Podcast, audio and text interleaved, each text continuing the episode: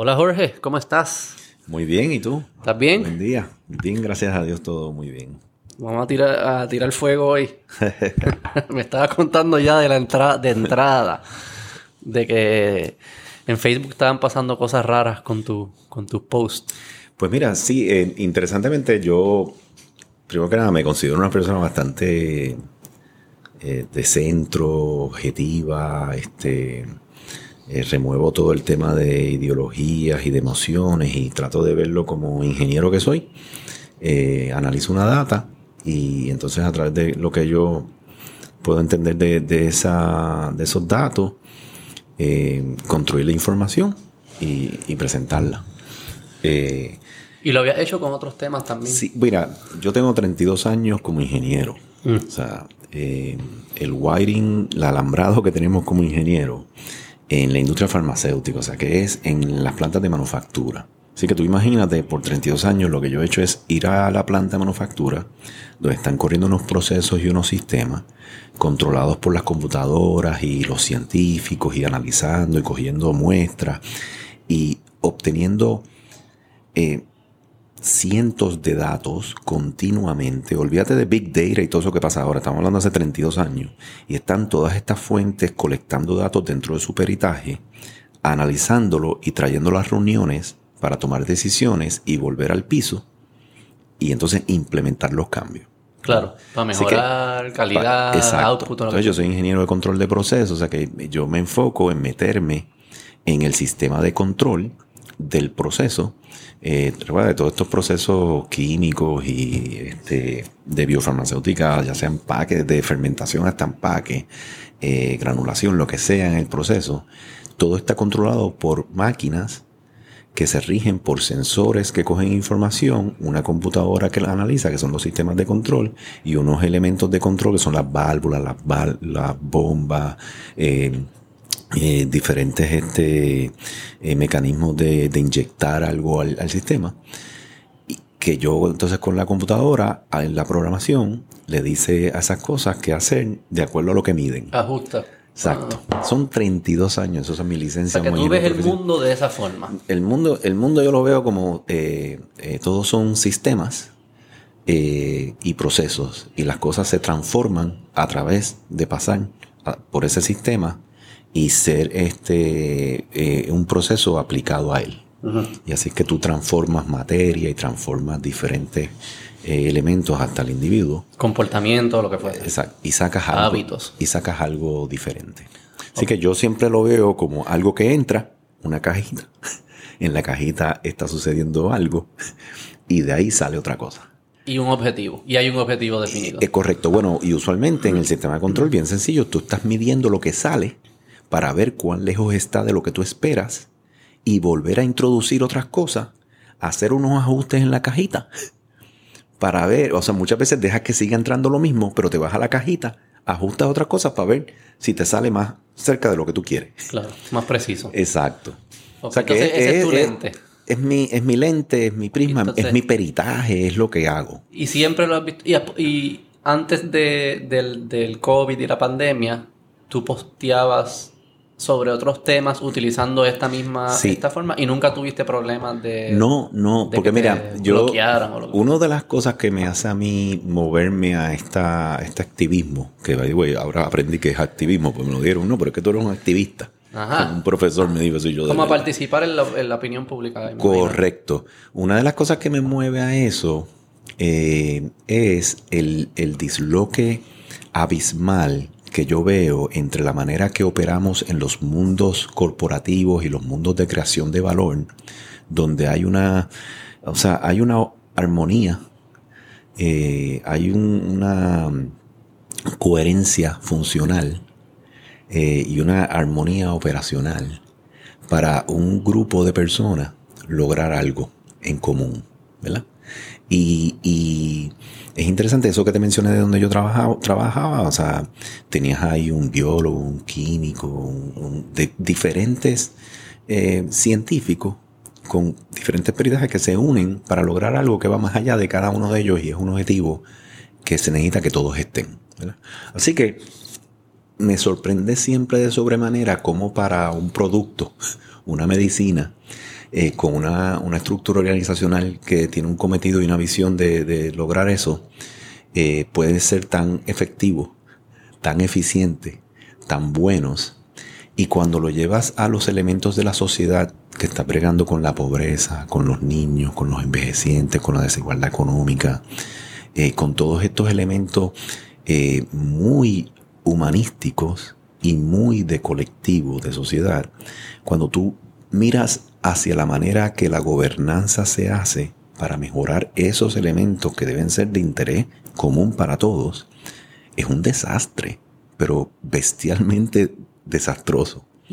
Entonces, siempre me llama la atención es cómo podemos ser tan buenos en implementar estas cosas para estos objetivos y cuando lo llevas a unos objetivos de mucha más relevancia social y humana, sea, somos tan desastrosos. Mm. Y obviamente mi conclusión es que entra el elemento político, el elemento ideológico, el elemento no técnico, que remueve la razón, remueve la lógica, remueve el sentido común, remueve los datos y remueve los análisis.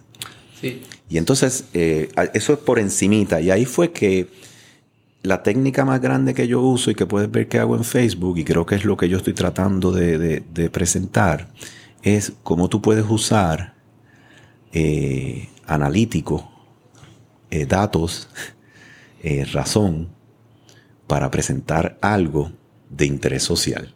Yo estuve ahora en el Kennedy School dos años y me sorprendió sobremanera. O sea, yo estaba en el Business School y ya, ya eh, hace 10 años estaban hablando de, Big Data y cómo usar la data. Para, y ahora es que en, en, en, ciencias políticas y en gobernanza están diciendo el valor inmenso que hay en Big Data mm. para que la política pública tenga esa inteligencia incluida mm. y sea de mayor calidad. Yo estoy viendo eso hace 32 años. Claro. Así que... ¿Cómo lo hacían antes si no es eh, con data? Eh, con ideología, como que con, es siempre ideológico. Yo creo, yo creo que cuando no había estos medios que tenemos usando, cuando no había una democratización de la información y cuando tenías un solo medio dominando el discurso público, hmm. que de ciertas maneras es la manera que tú, es una de las herramientas más poderosas del mercado de ideas. El mercado de ideas es el mercado, no es el de producto, no es el de servicio, ese es el que construye eh, la idea. probablemente el mercado más importante. Claro. Es, lo que es el que genera el conocimiento y es el que puede entonces decir, quiero ir hacia allá, cómo los datos me dan las mejores herramientas para poder lograr eso. Así que es bien interesante que antes yo imagino que el discurso era extremadamente controlado, monopolizado y definitivamente para mí la calidad no podía ser la misma que pudiera ser ahora. Y yo creo que lo que está pasando es una lucha bastante fuerte entre esas élites y los que controlan el mercado de ideas, eh, las multinacionales de ideas, vamos a llamarlas así, mm.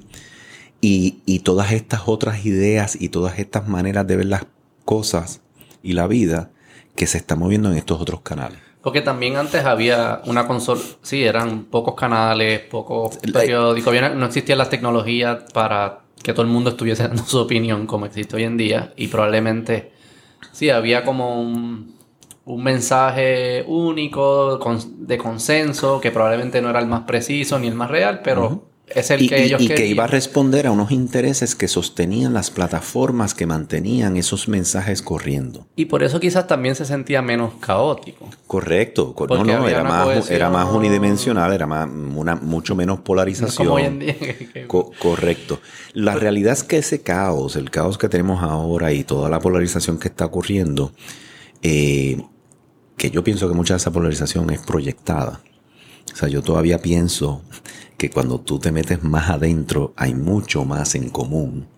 Lo que pasa, lo que pasa y, también estas redes, estos, estas plataformas han creado un incentivo de polarización. Totalmente. Pues, ah, si, posteo algo que es ahí a todo el mundo bien, nadie le gusta. Si tiro fuego, todo el mundo le gusta. Y de dopamina me está dando ahí y yo voy a tirar fuego. Exactamente, ¿no? Y eso, eso está ya. después me siento con la persona y me. Ah, no, yo, era Chicos, no era, era molestando, tú y yo nos llevamos bien. O si, o si empiezas a quitarle los primeros eh, layers, ¿verdad? Eh, lascas al asunto, te das cuenta que la esencia es la misma. Pero tenía que construirte como un monstruo, porque mientras más, más monstruo tú seas, más yo me siento que estoy en peligro. y más entonces la otra parte también riposta. Mm. Y ahí es que creas la acción y el entretenimiento. Se crean los equipos y las tribus y las peleas. Ok, entonces entiendo bien eh, cómo es que tú procesas información y cómo, cómo eh, analizas los problemas, traes esa perspectiva a los temas de sociedad, digámosle, y empezaste a postear en Facebook y entiende y lo, lo hacías de otros temas, lo empezaste a hacer ahora con el tema principal, que es la pandemia, y algo pasó, te empezaron a censurar o algo, ¿qué fue lo que pasó? Mira, yo creo que obviamente... Esto en Facebook. Correcto. Eh, yo empecé con el tema de María, lo de Ricky Rosselló, este, como que eran temas quizás que no son científicos en su base y, y, proveen más eh, oportunidades de diferentes perspectivas, ¿verdad? Eh, pero el de COVID es muy interesante porque es, es, mi mundo, es ciencia. ¿Entiendes? O sea, eso es lo que yo hago, miro los datos. Así que, eh, irónicamente, estaba en, estaba en mi fellowship eh, allí en Harvard y cuando sale COVID en marzo, yo empecé en enero y en marzo empieza el tema de COVID y empiezan a traernos a todos estos centros académicos de alto rendimiento son muy buenos en proyectar la educación que te quieren impartir. Tratan de incluir lo que esté ocurriendo en el momento. que todas mis clases, todas. Eran de COVID. Metieron COVID. o sea, you name tenía el tema de COVID. ¿Cómo, cómo, Es, cómo esta dimensión de COVID y todo este impacto que, oye, es histórico, eh, ataca o modifica o, estos modelos y estos conocimientos que queremos impartirle, ya sea en economía, en ciencia política, en liderato, en cambio social, que es buenísimo. Buenísimo. Entonces empecé a recibir, obviamente, semanalmente tres o cuatro expertos a nivel mundial de lo que estaba pasando, el laboratorio de Australia, lo que había encontrado. Y me di cuenta que mucha de esa información, que es altamente técnica, no entraba en lo, en lo, en, el, en el discurso. Sí, en los canales mainstream. Exacto. Y ahí, ¿Qué es lo que le llega a la gente? Ahí empecé a publicar eso y obviamente, o sea, yo me he leído quizás 150 estudios de COVID eh, de diferentes cosas, desde el impacto económico que tiene hasta el tema científico como tal. Y cuando tú empiezas a leer los estudios, empiezas a ver la data, tú empiezas a ver que tiene muchas otras dimensiones que no están en ese discurso central. ¿Cómo cuáles? Eh, mira, uno, uno que, que yo creo que le falla a la verdad es el tema de que la vacuna eh, tiene excelentes beneficios para atender la comunidad vulnerable, ¿verdad? Pero que cuando tú, eh, todos estos elementos de vacunaciones o de tú entrar a, tomar algo e introducirlo en tu cuerpo, eh, la manera que lo miden es por el beneficio y el riesgo. Es a risk-benefit análisis, desde el proceso bioético hasta los demás procesos eh, regulatorios. El, el primordial es el risk-benefit. Y me pareció interesante que esta es la manera que a nivel regulatorio, a nivel de gobernanza, a nivel médico, de todos lados, ese, ese análisis es bien poderoso. ¿Entiendes? Así que cuando tú estás hablando con los maracachimbas de este tema, hay es increíble eh, analytics en los riesgos y beneficios. Entonces me sorprende que en el discurso eh, público principal está muy simplificado muy simplificado. Entonces, el bien sencillo, los niños. En los niños, el beneficio es, es, es ínfimo, literalmente ínfimo, versus el riesgo. ¿verdad? Eh, y el riesgo es... La reducción, al yo vacunarme, lo que, el riesgo que estoy reduciendo es bien chiquito y el riesgo que estoy asumiendo por poner la vacuna... Exacto. ¿Es mayor que la reducción o es eh, borderline? No, es, quizás es exacto, que no, cuando no, no hay nada.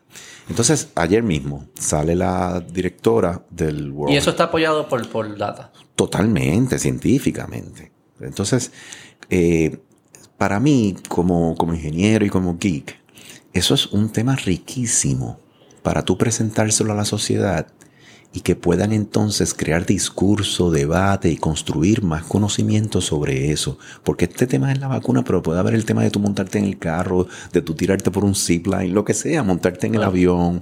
Pero ese tema de riesgo-beneficio nos aplica a muchas otras dimensiones en la vida. Que eso yo estaba pensando, porque se habla mucho de que la gente no sabe calcular riesgo-beneficio, no entienden estadísticas. Y, y, eso a mí, ese statement yo lo tomo con pinza. Si tú le dices a alguien que te explique el cálculo de riesgo-beneficio con números y estadísticas, probablemente la mayoría no te lo pueden explicar. Pero decir que no sabemos calcularlo es bien distinto porque todo el tiempo estamos viviendo la vida, tomando decisiones. y que yo sepa, no estamos muriéndonos a left and right, cayéndonos de edificios, o ahogándonos con comida, o chocando todo el tiempo. O sea que sí hay un cálculo que siempre se está haciendo y parece ser que el individuo y las personas son bastante buenas haciendo. Bueno, aunque no te lo sepan explicar. Bueno, si siguen los principios del libre mercado y libertad económica, lo que decía Hayek, lo que decía este Locke y lo que te decían todos estos intelectuales es que no hay nadie más inteligente que los individuos comportándose en el mercado como un colectivo. O sea, los mejores para establecer los precios son los actores que están en ese mercado operando y, alude a lo que tú dices, que la inteligencia de cada individuo en saber qué es bueno para ellos y qué no, qué estoy dispuesto a comprar y qué no, cuánto estoy dispuesto a pagar y cuánto no, es un proceso de riesgo y beneficio. Porque voy a, un dinero que tengo en mi bolsillo ya no va a estar. Mm. ¿Entiendes? Entonces, es muy interesante cómo, para mí, esa inteligencia colectiva, especialmente operando en unos temas como pudieran ser caóticos, ¿verdad?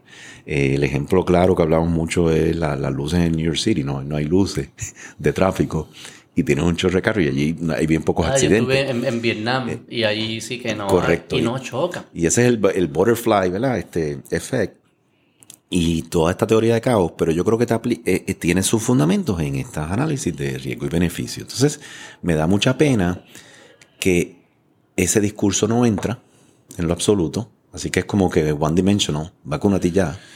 Y, y, y, son oportunidades que tenemos como sociedad para seguir desarrollándonos, crear nuestro raciocinio, que nos expongan a un riesgo y que me obligue a prepararme, educarme y tener que decidir yo. Entonces, no, te remueven todo eso y te dicen, vacúnate. O sea que tú, eh, hay varias cosas ahí. ¿Te molestaba por un lado o te molestaba no? ¿Entendías que no era lo óptimo la universalidad, de, universalidad de estas eh, eh, reglas, sí, mensajes, correcto. Decir que que un anciano de 80 años es el mismo riesgo que un niño de, saludable de 12, que es el mismo riesgo que Novak Djokovic, que es lo que estamos, el mejor tenista del mundo. Y que, y que todos deben asumir el mismo comportamiento.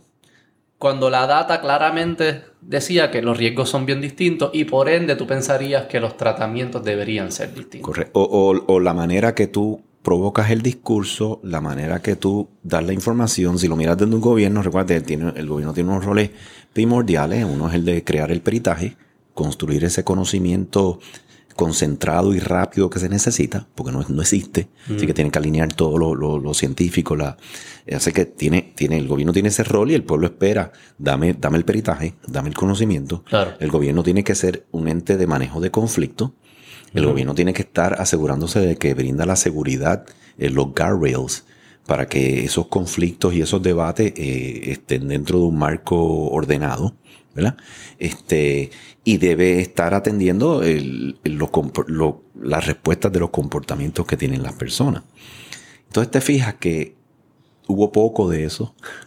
Era más eh, decirte lo que tienes que hacer y yo interpreto. Entonces, a la medida que un grupo, recuérdate, cada vez que tú tienes centralización en, en, la planificación, cada vez que un grupo pequeño de individuos son los que deciden lo que millones de personas tienen que hacer, estás asumiendo que esos pocos individuos saben más que todo ese colectivo eh, en, en, en, su, en sus procesos. Y saben, no solo, sí. Y, eso, eso, eso es imposible, eso no ocurre. Y saben más eh,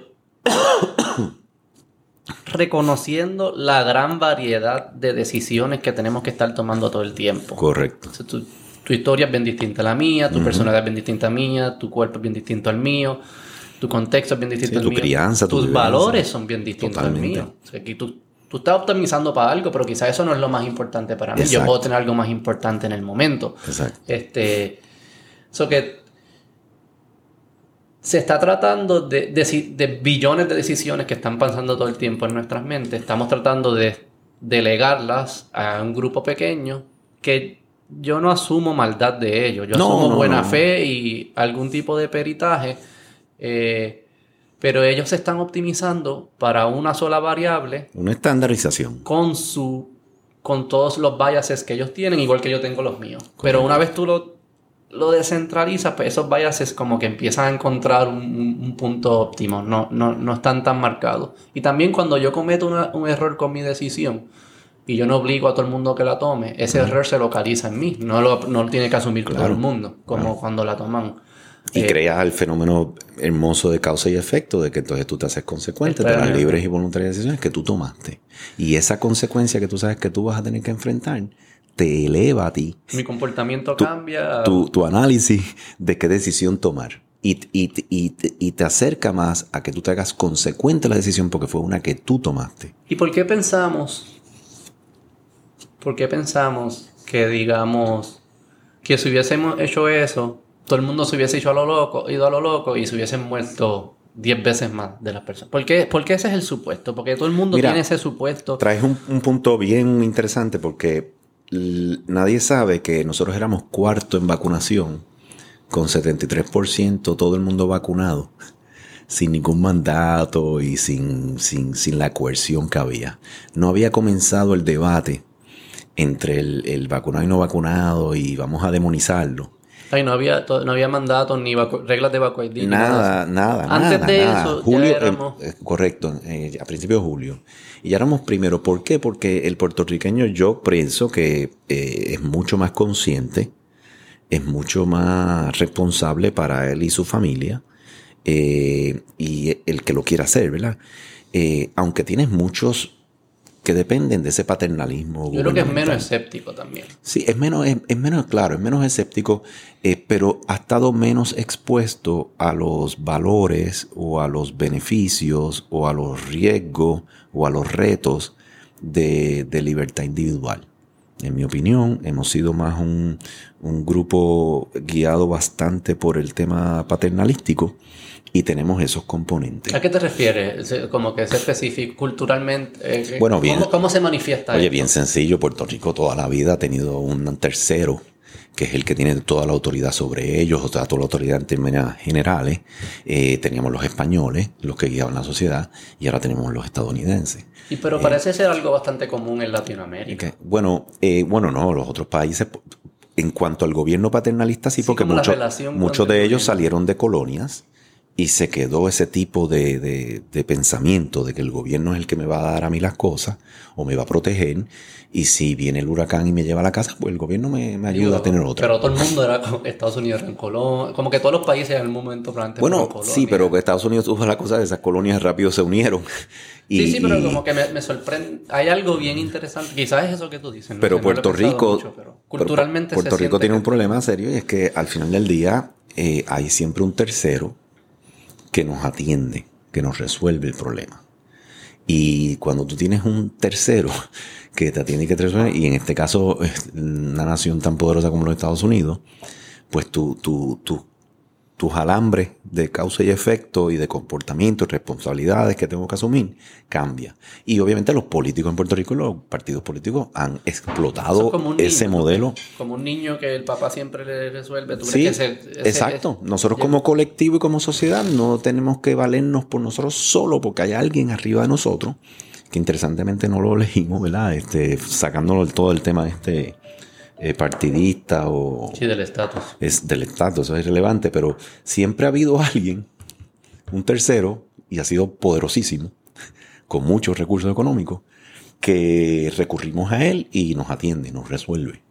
Así que eso elimina mucha necesidad de nosotros mismos, tener que colaborar y tener que tener una reserva y tener que desarrollar unas técnicas y unas inteligencias y unos conocimientos, porque siempre hay este eh, tercero que nos ayuda.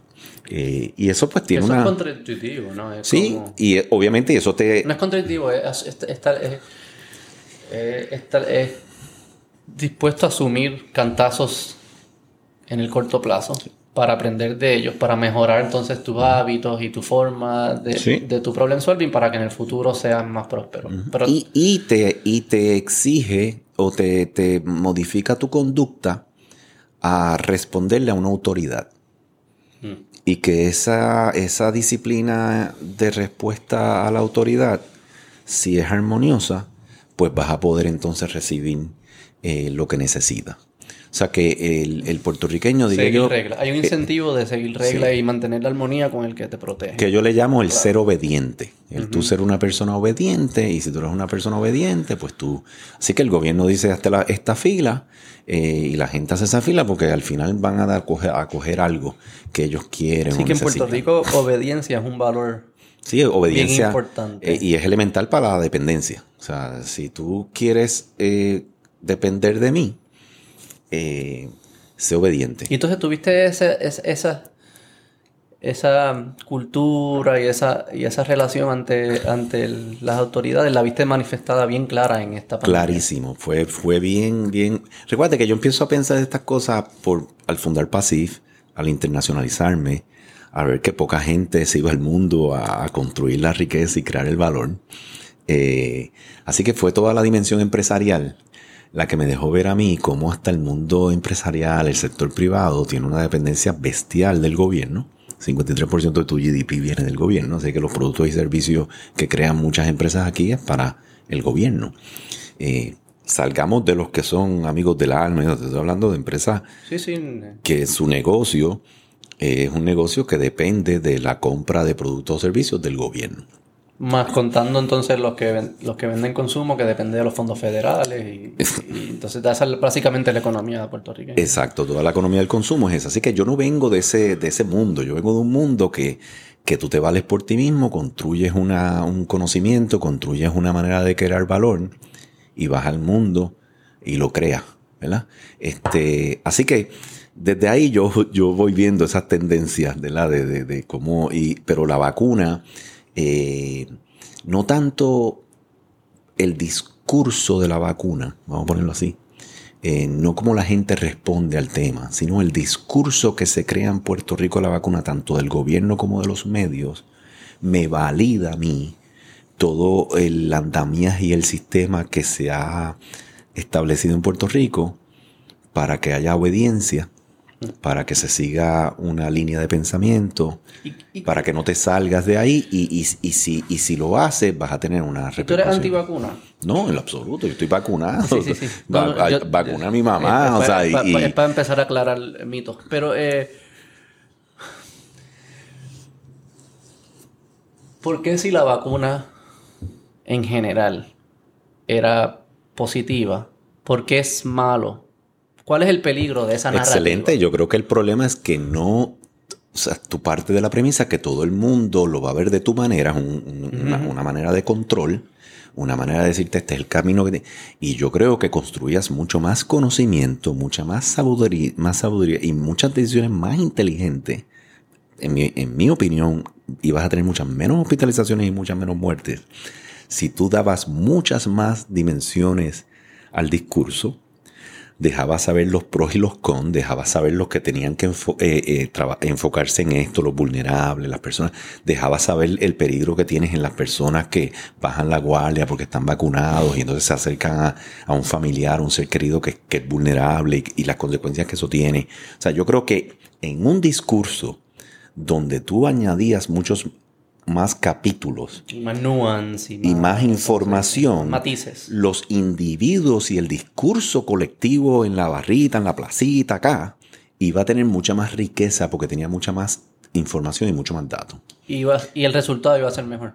Muchísimo mejor. En mi opinión, eh, yo, yo siempre creo mucho más en, en la capacidad de ese, de ese multitud de individuos debatiendo estos temas y llegando a conclusiones que lo que pueda haber cuatro o cinco personas en un, grupo, un, grupito allí que te dice, we know better, sabemos todo lo que tú debes hacer. ¿En todo momento o eso es como cuando llega la vacuna?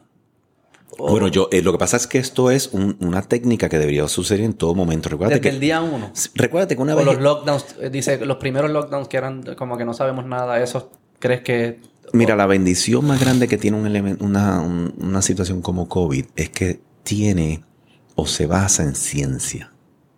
Aquí no estamos hablando de escuelas de pensamiento filosóficas de política, ni... Sí, hay un elemento de comportamiento humano, para mí un elemento grande científico. Científico. Ese, eh, el elemento científico que viene de los laboratorios, viene de los datos, te presentan las tablas. Si tú los lees, son hermosos, porque ellos, el científico te las canta como son y te pone todo. Mire, me dio esto y me dio esto y me salió esto y, y estos son los side effects y te lo pone todo ahí. Tú coges ese, ese, ese, ese estudio científico. Eh, buenísimos, excelentes, una multitud con unas tendencias, a veces tú veías la misma tendencia en varios estudios y empiezas a ver una cosa, y de repente cuando eso lo llevas a los medios y al mainstream, lo que te están diciendo es como que una oración del estudio, que es la que ellos quieren que todo el mundo diga. Y yo, para, para, para, para, presentarle esto, presentarle esto, presentarle esto crea el debate. Cuando estés en un programa de televisión hablando de este tema, tráete eh, tres personas que puedan hablarte de, la, de, de las tres de los tres parrafitos más valiosos del estudio. Porque hay un supuesto de que la gente es bruta. Exactamente. Y, que, y, que, tú crees que ese supuesto no es válido? Para mí no es válido en lo absoluto. En lo absoluto. ¿Tú crees que la gente le, tú le, obviamente no, le das esta información y se la puedes dar a cientos niveles? Imagino que hay ciertas personas que se la pueden dar lees el paper data cruda y la pueden procesar, pero hay un nivel de, procesamiento que se tiene que hacer para llegar a las masas. Tú entiendes que el nivel que se hizo era demasiado específico, asumiendo que eran brutos, y pudo haberse sido un nivel un poquito más sofisticado. Exactamente. Yo creo que, yo creo que siempre vas a tener un grupo de personas que dime lo que hay que hacer y para allá voy. Sí, sí. Eso los vas a tener. Pero tienes un grupo grande, para mí siempre es la mayoría silente, hay un grupo grande que se hubiera nutrido mucho de este tema. Mira, y esto va... ¿Y qué ejemplo, qué, qué, acciones específicas la gente hubiese hubiese actuado distinto si le hubiesen dado la oportunidad de actuar por su libertad. Yo, yo, lo primero que hubiera hecho desde que empezó este tema es empezar a presentar las diferentes layers que tiene, ¿verdad? Desde, todas las perspectivas. Mira, esto es un asunto científico donde entran muchos laboratorios a nivel internacional a generar estudios, eh, hay muchas áreas desconocidas. Esto es, esto es lo que se conoce como un reto adaptivo. Teóricamente hablando, esto es un adaptive challenge, es un reto adaptivo. Un reto adaptivo es un, un reto que tú no tienes la solución en el momento. No es algo, no es un reto técnico. Mm. El reto técnico es un reto donde tú lees un manual, lo buscas y está. El, lo bello del reto adaptivo es que tienes que crear una conciencia colectiva de que todavía no tienes la solución, tú eres el líder, no tengo la solución y los necesito a todos ustedes para que tengamos la paciencia y la capacidad de juntos, a la medida que hacemos y tomamos decisiones, adquirimos datos y modificamos y seguimos moviéndonos hasta que demos con la solución. Pero tengo que permitirte a ti hacerlo. El, lo, lo bello del reto adaptivo es que es un reto en el que tú tratas de que el colectivo sea parte de la solución porque trabaja contigo y te está dando información también. Entonces, que si yo lo aíslo y no les permito. No, pues, porque cuatro estoy personas. menos cosas. Claro, el Departamento de Salud con su grupito y el concilio, ellos son los que saben. Ellos son los que saben y tú lo que tienes que hacer es lo que ellos te digan. Que a mí me sorprende. Yo estoy ahí más o menos, no sé, seguimos, seguimos depurando, pero algo que a mí me sorprende y creo que toca tu punto es que. ¿Cuántos años llevamos en esto? Dos. Dos años. Dos años. Dos años dentro de la pandemia. Todavía hay escuelas que todavía no se ha definido bien cuál es la mejor forma de hacer la escuela, la forma más safe de hacer la escuela, la forma más, más, safe de hacer los restaurantes, la forma más safe, porque es que no han tenido la oportunidad de múltiples escuelas tratar distintas cosas y entonces empezar a comunicarse entre ellos, esto funciona, esto no funciona. como ha sido solo una política universal, no hemos, no hemos aprendido nada. eso es lo que tú llamas son los randomized testing, que es lo, en el mundo mío lo hacemos todo el tiempo, que tenemos cuatro teorías, vete y hazte esta, vete, tú te haces esta. Que es casi un randomized testing que pasa en Bueno, vida que, real. que puedes hasta pedirle a la gente que te ayude con la información, ¿entiendes? Y, y tú quieres eh, seguir, porque, pero recuérdate que ese, ese acercamiento que tú hablas es un acercamiento que se basa de una esencia de curiosidad, una esencia de que yo no lo sé todo, de que esto cambia y de que tengo que dar unas direcciones y ofrecer un liderato, pero siempre con un espacio de curiosidad para adaptar y modificar. el Estado y los gobiernos... Eh, pero los medios también, no solo el Estado. Sí, sí, pero, pero hay, eso, eso, eso, para eso tú tienes que reconocer que vas a ser vulnerable, en cierta medida, y que no lo sabes todo. Y eso es, eso es terror para un gobierno, porque el gobierno entiende que el pueblo está esperando que ellos tengan la solución y que me la des. O sea, el pueblo está esperando que sea un problema técnico y que tú me des la solución, dime lo que es y lo hago. Claro. No es un problema técnico, pero no tuve la humildad a través del proceso de gobernanza para dejar saber que esto era un reto adaptivo, que yo no iba a tener la solución y que te necesitaba a ti para que trabajaras conmigo en la solución conjunta. Entonces, al no incluir eso desde el principio, lo que hice fue eh, llevarlo siempre como un, reto técnico hasta que ya me metí tan profundo que entonces no puedo decir. Pero eso yo lo esperaba de los políticos, quizás tristemente. yo, yo pensaba que los medios que tienden a hacer un contrapeso importante con los políticos iban a hacer esa, por lo menos iban a tener voces fuertes de contrapeso que estuviesen retándolo, pero parece, parecía que trabajaban en concierto. Correcto. Yo, mira, Entonces ahí fue como que eh, eh, ahí pasó algo que... Para mí fue, eso fue bien frustrante, ¿no? lo hemos estudiado en las clases este, y, y estas son las dos dimensiones que se entienden. La primera, COVID se convirtió en una, un elemento político. Eh, eh, o sea, estoy hablando de más Estados Unidos con Puerto Rico, ¿verdad? Eh, COVID se empezó a ver como algo entre demócratas y republicanos. Y de identidad también. Correcto. Entonces, cogió unas dimensiones que se salen del tema de la ciencia y del tema de la búsqueda de la verdad. Recuerda que en la ciencia, nosotros como científicos, reconocemos que la verdad es indefinida y que tú, tú, tú eres mejor científico a la medida que tú te mantienes en una búsqueda incansable por la verdad. Claro. Sabiendo que no la vas a alcanzar. Así que tú me traes un dato adicional y digo, ah, ¿cómo, eso, cómo eso me fastidia lo que tengo para pa, que sea mejor? O sea, tengo que yo, yo, yo, me, yo veo que me des cosas diferentes, es como que caramba, pues estaba barking up the wrong tree. O sea, no estoy construyendo lo que, pero, pero tengo a otro, otro dato. Sí, mi fórmula explicaba esto y yo pensaba que explicaba todo y aparentemente no explicaba todo porque surge algo nuevo, o sea que mi fórmula tengo que refinar. Correcto. Es, esa, ese, esa, ese es el mundo que yo vivo todavía con todos los que trabajamos en la industria farmacéutica en Puerto Rico, así es que se opera eh, como científicos, pero ese mundo, eso no existió en, los medios. Así que los medios, en mi opinión, eh, abandonaron la perspectiva de la búsqueda de la verdad y se dejaron llevar por un solo discurso. Cuando, cuando es un poquito raro, porque usualmente ellos son los que traen esas otras dimensiones y esos otros retos. Claro. Cuando son temas ideológicos, esto, en este era hasta mejor, era más fácil, era más neutral, porque, oiga, pero tengo este estudio aquí que está diciendo esto, que no lo veo que usted está mencionándolo. Eh, ¿Me puede dar una opinión de eso? O sea, como tratando de abrir un poco la ventana de, de, de, de opciones en el discurso. Otro elemento para mí muy importante, además de que llevó, o sea, empezó a tener unas identificaciones políticas, es la realidad que los medios principales y todo el sector de comunicaciones está pasando por una transformación histórica, mm. ¿verdad? Donde hay unos impactos significativos a nivel económico. Entonces, algo como COVID y algo que los gobiernos tienen que comunicar al, al pueblo eh, qué se va a hacer, cómo lo van a hacer, o sea que es un tema súper crítico. Eso incluye en todo ese plan, es el, el, el, First Family Act que creó el Congreso de los Estados Unidos para atender todo el tema de COVID y todo el dinero que entró.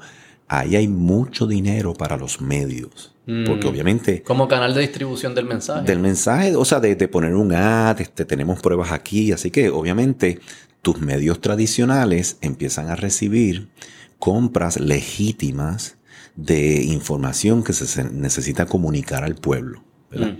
Y hay billones para eso. Mm. Entonces, imagínate tú que tienes un cliente, gobierno, comprándote 8, 9 eh, ads de 5 mil dólares cada uno, de 15 mil dólares cada uno, haciéndote un contrato de eh, millonario en comunicaciones. Eh, la posición que tú pones a su línea editorial y a sugerencia para que si el gobierno dice que esta es la línea que vamos a comunicar, que entonces los reporteros eh, confronten eso. algo que yo veo también por esa línea es que el tema este de cuándo se acaba es bien curioso, porque yo creo que para muchos, por lo menos mí, ya se acabó en términos de que es algo em, que no, como digo, no, y no quiero sonar insensible para los que siguen siendo afectados, pero que nos toca a todos resolver. Yo creo que ya eso se acabó. Yo creo que hay personas que siguen siendo vulnerables y hay que atender a esas poblaciones, pero no es algo que hay que para destruir la forma de vida de todos los demás. Eh, pero así no se siente en la, narrativa, lo que uno lee, lo que uno escucha, no se siente que están diciendo ya se acabó más o menos. Este, y lo que yo sospecho es que es que esto es un cash cow para ellos. COVID yo veo, yo leo la prensa y consumo prensa mientras siga existiendo COVID. O sea, que ellos tienen un incentivo de siempre mantenerlo vivo. Y, en parte ahí me doy cuenta que empiezan a cambiar las métricas de éxito. Como que antes eran muertes, hospitalizaciones, después el porcentaje de vacuna, de, me imagino que después va a ser el porcentaje de vacuna de niños, después del booster 1, el 2. como que siempre cambias la métrica para mantenerlo vivo y hay un incentivo que juega en ellos económicos para mantenerlo vivo. Mira, es obvio que cualquier persona que lleva siguiendo este tema o lo ha analizado, cualquier persona que tiene consecuencias a través de las decisiones, es obvio que, que han creado un lapachero, ¿verdad? O sea, que no, no, hay, no hay un discurso que van las piezas, que el reto adaptivo se está moviendo un reto técnico porque ya se construyó suficiente conocimiento y entendimiento. Eh, o sea, que lo mantienen como se siente adaptivo todavía. Se, siente, pero pero es eh, pero es en realidad por las incompetencias de ellos en cómo trabajar el tema, ¿entiendes? Estos son estos ¿Por incompetencias mira, COVID, o, un incentivo para ser incompetente. Mira, COVID COVID sigue todos los principios teóricos de eh, reto adaptivo y de cambio de sistema, system change que es que tienes múltiples dimensiones que tienes que tomar en cuenta para llegar a la solución. El social, el económico, y que necesitas expertos en todas estas áreas porque es un sistema, no es un solo tema. En Puerto Rico, recuerda que... ¿Puedo eh, intervenir ahí un eh, momento? sí, claro. Porque yo creo que lo que sucede es, que esto yo lo he pensado, que, que, que las... ¿Cómo nosotros medimos nosotros me refiero a la, ciudadanía, mide el éxito de la intervención de COVID, ante COVID, la respuesta del gobierno hacia COVID, es una métrica bastante sencilla para la mayoría de las personas. ¿Cuánta gente se murió de COVID vis a vis otros países? Se nos hace bien difícil medir el costo que tuviste que asumir para conseguir ese resultado. O sea que la, eh, se aumenta la violencia doméstica, los, retrasos de las escuelas, el impacto económico, estas, variables que algunas serán inmediatas, la mayoría serán a, mediano, a largo plazo, son como líquidas, es difícil medir el impacto. Es bien... La persona que está tomando decisiones eh, para COVID tiene un bias, siempre va a tener un bias de proteger la métrica que es fácil de medir, porque la otra no se la van a achacar a ellos. O va a ser bien difícil. O no, tiene valor político, exacto. Yo creo que tiene valor político, pero es bien difícil tú decir. No, la otra, la otra no tiene el valor político porque no tienen. En el, momento, en el momento. En el momento no. Claro. Eh, eh, eh, digo, eso, eso es lo que está pasando con, lo, con el marbete de 5 dólares y con otras cosas, pero quiero volver... Lo que te Claro, claro, quiero volver a, antes de ese punto muy valioso, al anterior. Mira, todo tiene que comenzar del en lo de COVID tenía que comenzar del tema de que los individuos en la sociedad son libres dentro de unos marcos de comportamiento social que se definen por las leyes. Así que si tú estás dentro de la ley, tú debes ser libre de tus decisiones, ¿verdad? Entonces, pero no, la mayoría de los puertorriqueños no, lo sé, piensan así. Lo sé, pero, pero, pero, pero si yo soy un gobierno y quiero comunicar y decir, tengo un reto adaptivo y quiero partir de estas premisas, el otro es que el tema de tú introducirte eh, algo a tu cuerpo, ¿verdad? Es un tema que está propiamente atendido en las Naciones Unidas, está propiamente en, los derechos de la, eh, humanos, que es el tema del derecho a la intimidad. Entonces, todas estas cosas que estamos hablando aquí un poquito sofisticadas, que las deberíamos poder llevar en arroyo bichuela, ¿verdad? Tenían que poder estar en ese marco de discurso. Si tú vienes a ver ellos no han hablado del derecho a la intimidad en lo absoluto. ¿Entiendes? O sea, que tú no has cogido el tema y le has dicho a la gente, déjame darte estos pedazos de información que son la base, el bedrock de lo que te voy a traer después. ¿Entiendes? Y, yo creo que es el derecho a la intimidad, algunos dirían, eh, mi derecho a la intimidad, eh, alguien no puede invadir mi derecho a la intimidad. Eh, un tercero que me contagie pudiese decir que invasión de derecho a la intimidad. Y eso, me imagino que los más libertarians dirían no, no desde el principio y algunos de centro dirían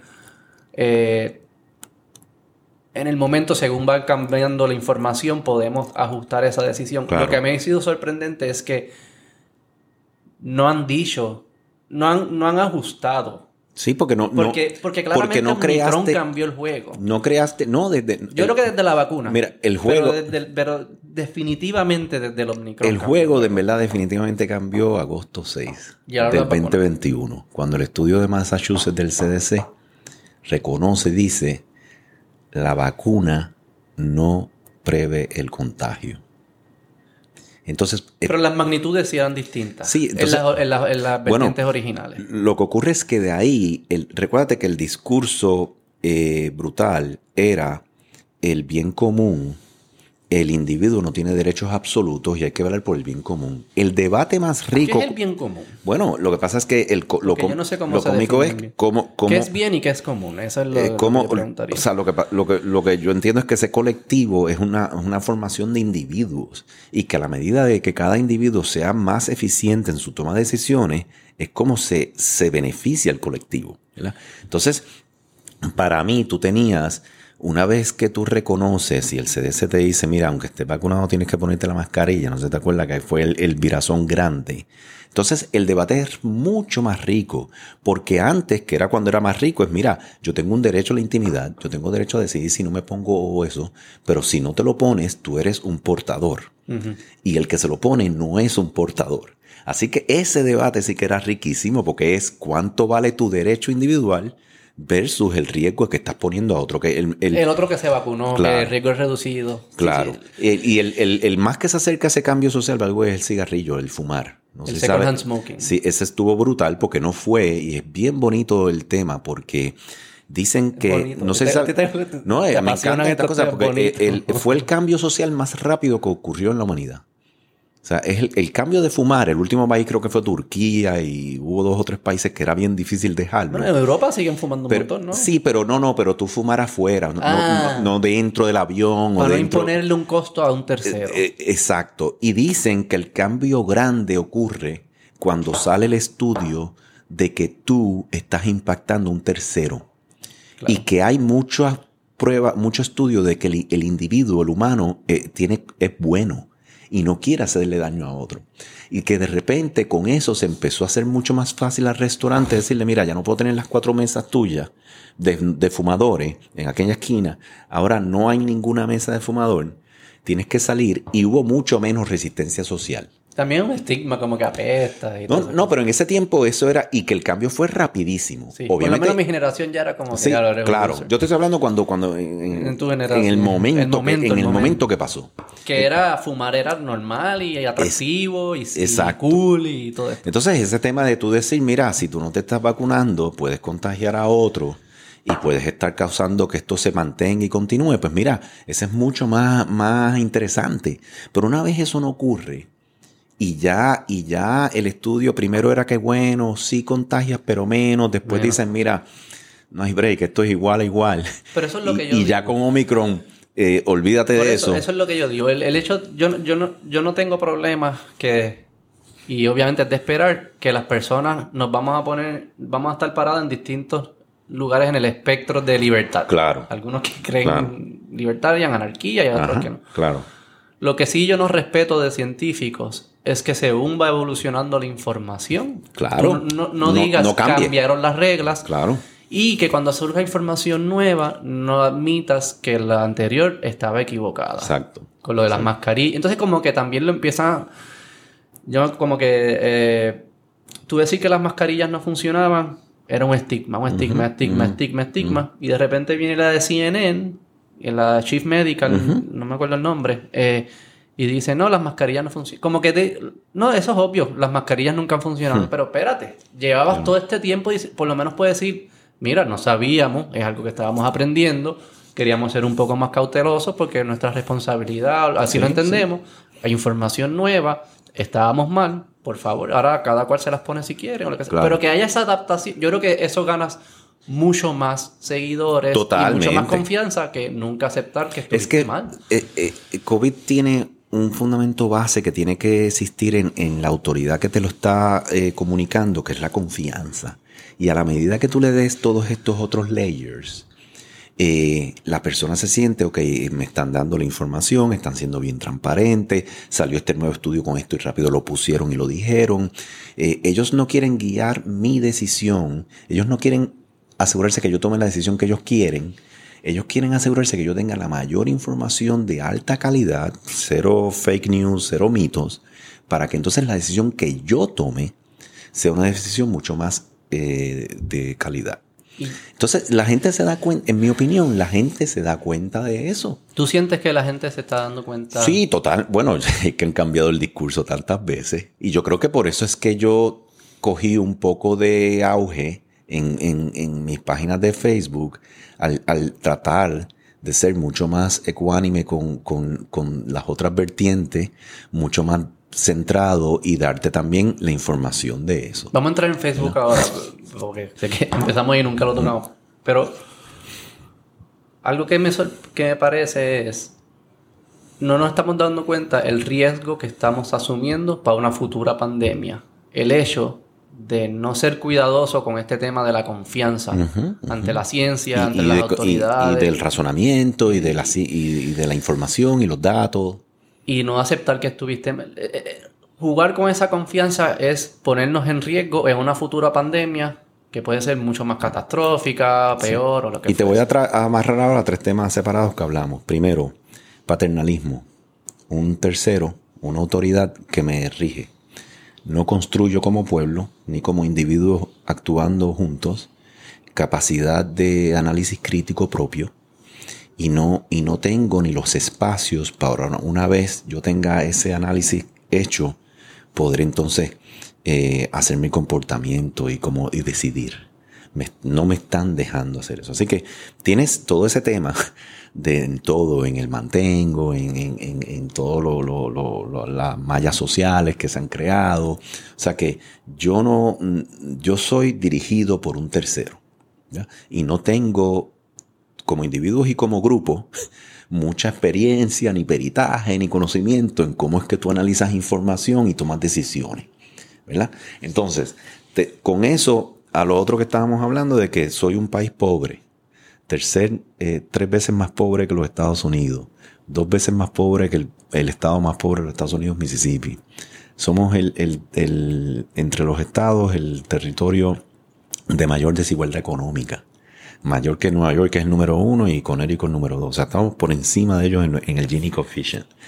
Eh, tenemos 700 y pico mil personas que se han ido en los últimos 10 años. La quiebra de 120 billones. O sea, tienes un país que está, eh, o sea, está eh, corroído, fosilizado en, sus instituciones de gobierno. ¿verdad?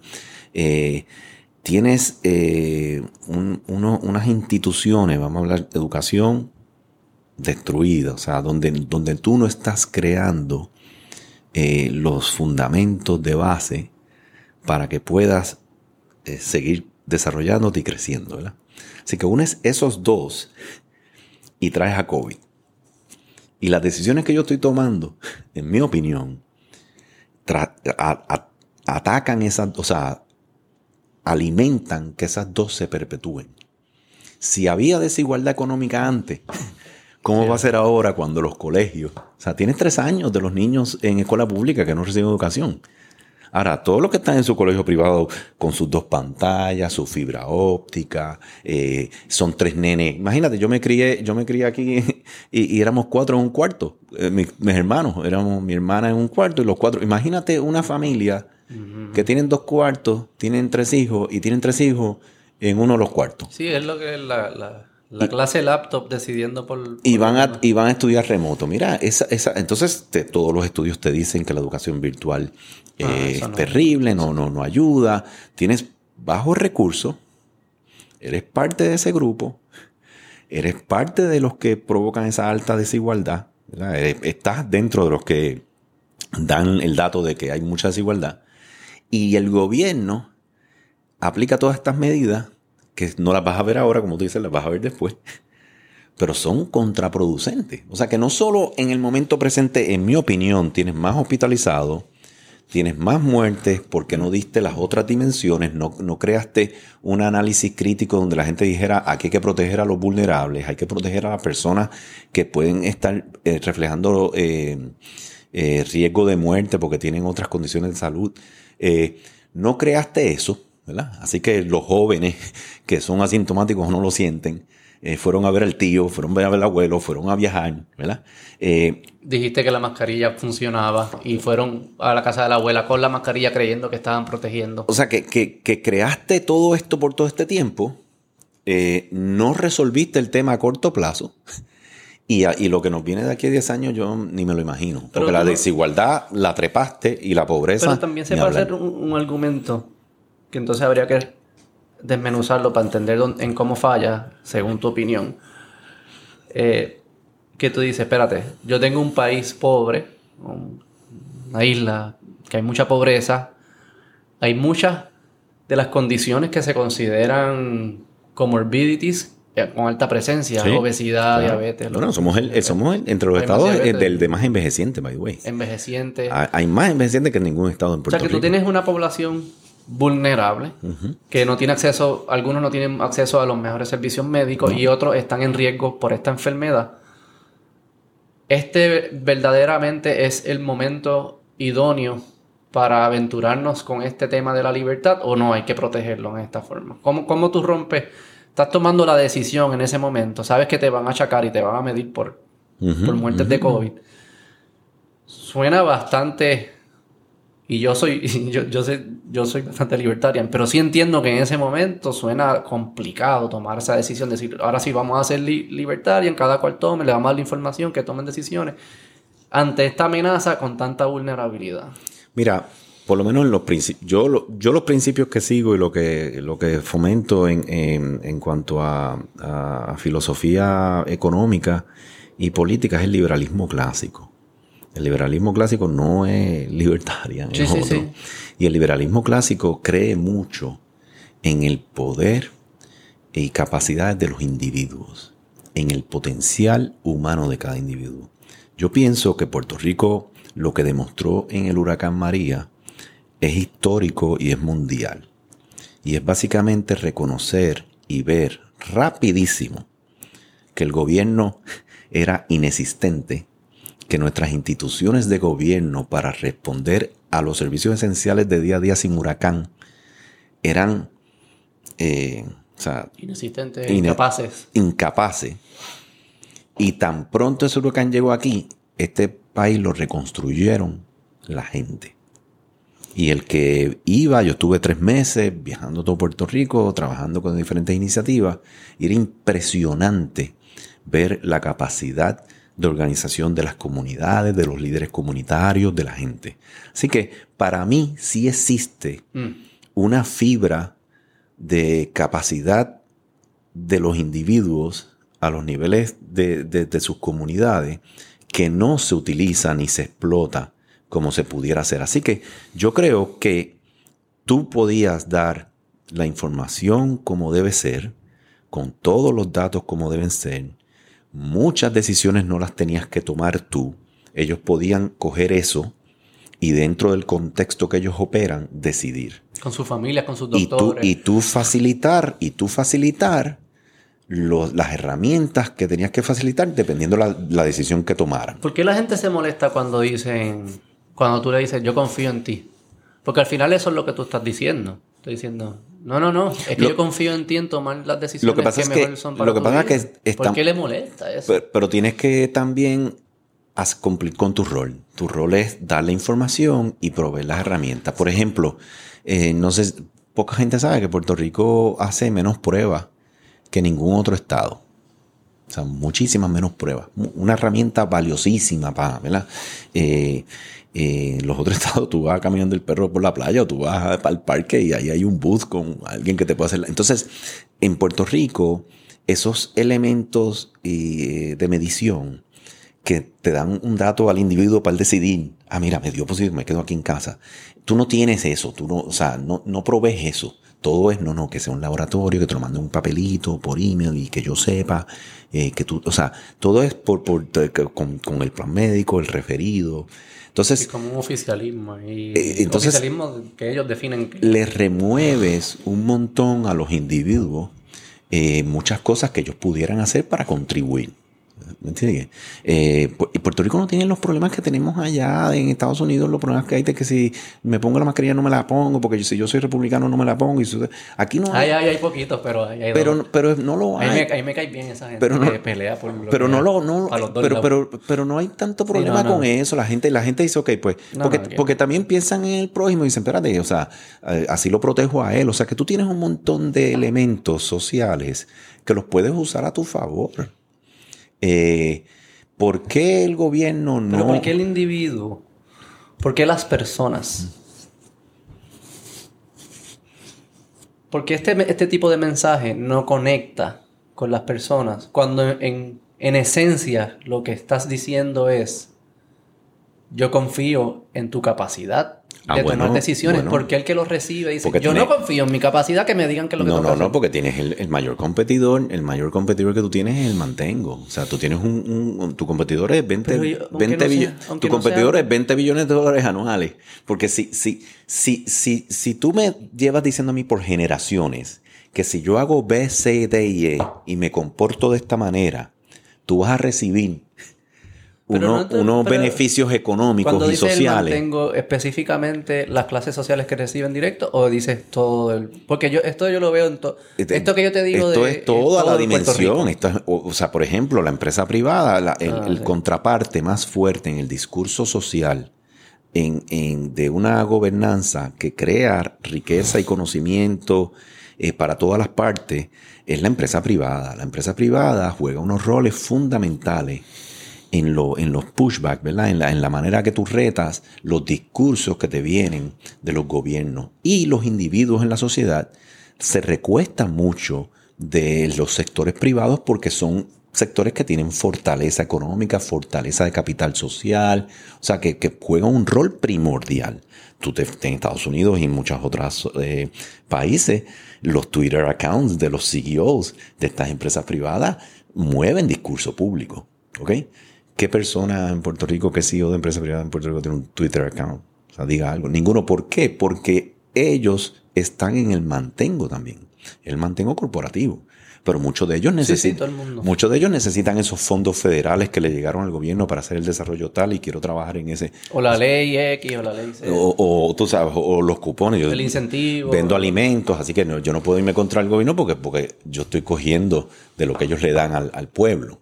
Eh, eh, es, y es así de simplista eso. Bueno, lo que pasa es que si tú llevas eso a 40, 50, 60, 70 años, pues no tienes libertad económica. Toda la libertad que tú vas a poder tener, vas a tener que sostenerla muchas veces de tu libertad económica. ¿Qué significa libertad económica? Cuando tú lo dices, ¿qué, es lo que tú te refieres? ¿Qué es libertad económica? Bueno, la libertad económica es la libertad que tenga toda persona de poder entrar a una actividad económica y participar de ella. ¿Pero eso existe aquí o no eh, no, muchachos. ¿Por qué no existe? Bueno, aquí tú tienes un montón de sectores. Eh, un joven empresario. Por permiso y eso que, que Entre permisos, entre el sector si tiene ya leyes que no te permiten porque ya este, ese mercado está ocupado. Licencia. Eh, licencias ocupacionales, este, tienes el, todo el tema de, eh, tienes un producto nuevo y lo quieres meter en, en el supermercado y allí las góndolas que hay ya las tienen cuatro o cinco players que cogieron, ¿verdad? Este, el, control de, del 80% de los productos. O sea, cuando vienes a ver, el, el, mercado no es, no es libre, tiene una falla y esas fallas entonces provocan que la libertad económica sea mucho más eh, retante para las personas.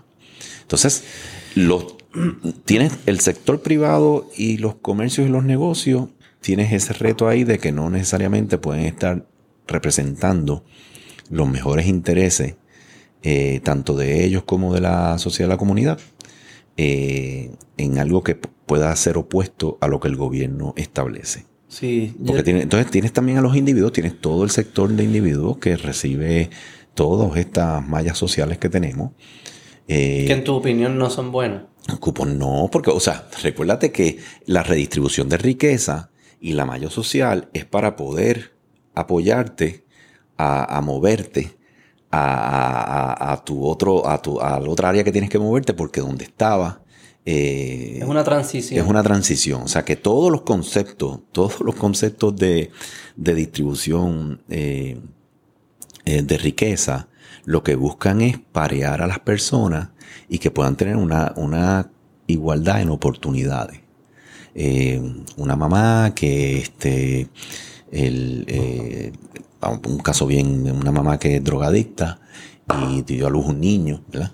Eh, ¿Qué culpa tiene ese niño del que nació de dos padres este, con mucha riqueza? Ninguna, ¿verdad? Así que ese niño debe poder tener la misma educación en la misma nutrición eh, que el otro. Y, lo, que, lo que se evalúa es que el colectivo en su pago de impuestos, eh, los individuos pagando y poniendo en el pote, se comprometen a través de la constitución y a través de las leyes en crear una igualdad de oportunidad en ese niño. Y eso no está sucediendo. obviamente. Puerto Rico no sucede. Entonces, entonces cuando. Y la razón por la cual no sucede. Ese es el concepto. Ese es el concepto. Imagínate. imagínate que tú hagas el calculito y digas, espérate, espérate. Ya no soy la mamá que entré en drogas o el papá que entré en drogas. Yo soy, yo soy este eh, Juanito. Eh, estoy muy bien de salud. Eh, mi esposa también. Pero espérate un momentito, si yo cojo esta ayuda y esta ayuda, esta ayuda, pues entonces lo que tengo que hacer es esto, ¿verdad? Y, cuadro la caja. y ya. Y de repente los hijos ven eso también y el hijo ve eso y cuando vienes a ver tienes tres generaciones en la familia que están eh, consumiendo estos elementos de distribución de riqueza y ayuda social, que lo que buscaban era crearte igualdad de oportunidad para que pudieras salir de esa dependencia. Así que perpetúas la dependencia porque la manera que tienes el modelo eh, montado y definido. Eh, también tú crees, ¿sabes? Como que esos niños crecen en ese ambiente, eso es lo que ven, eso es lo que aprenden. Totalmente, y vas a tener siempre, oye, vas a tener muchas historias hermosas, ¿verdad? De gente que sale de eso. ¿Y cómo, pero, y cómo se empiezan a crear estas transiciones y romper esos ciclos? Bueno, eh, se convierte en un tema muy complicado, especialmente en Puerto Rico, porque tienes ya 60, 70, 80 años, y el político eh, obtiene sus votos promoviendo esa dependencia.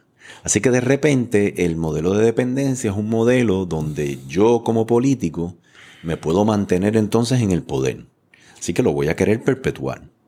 Así que imagínate la competencia de la libertad y de tú dame oportunidades para poder accesar el mercado cuando tu competidor son 20 billones eh, que estás introduciendo en estos diferentes elementos sociales eh, que van, que, que, ¿verdad? que en cierta manera pueden este, incidir en, en, en, que tú seas exitoso. y hay algo eh, psicológico aquí también porque, ¿sabes? Eh, si alguien me dice a mí, siempre voy a estar cuidándote y te voy a tener un safety net, Totalmente. yo realmente lo cogería. Es como lo que no me estoy dando cuenta es que el trade-off que estoy haciendo es que... Sí, porque no tienes... Eh, no tienes eh, pero yo lo haría. Pero no tienes, no tienes role models. pero yo lo haría hoy. Y creo que es una decisión... Lo que digo es como... Sí, pero, pero si, tú, si tú entiendes que tienes un potencial mayor. Sí, sí, sí, pero diría, eh, tengo hijos. lo, que, lo, que, lo, que, lo, que, lo que estoy tratando de llegar es que lo que no nos damos cuenta cuando tomamos estas decisiones de que nos cuiden es que no son de que con ellas traen un costo que no es tan fácil de ver al momento, pero está ahí.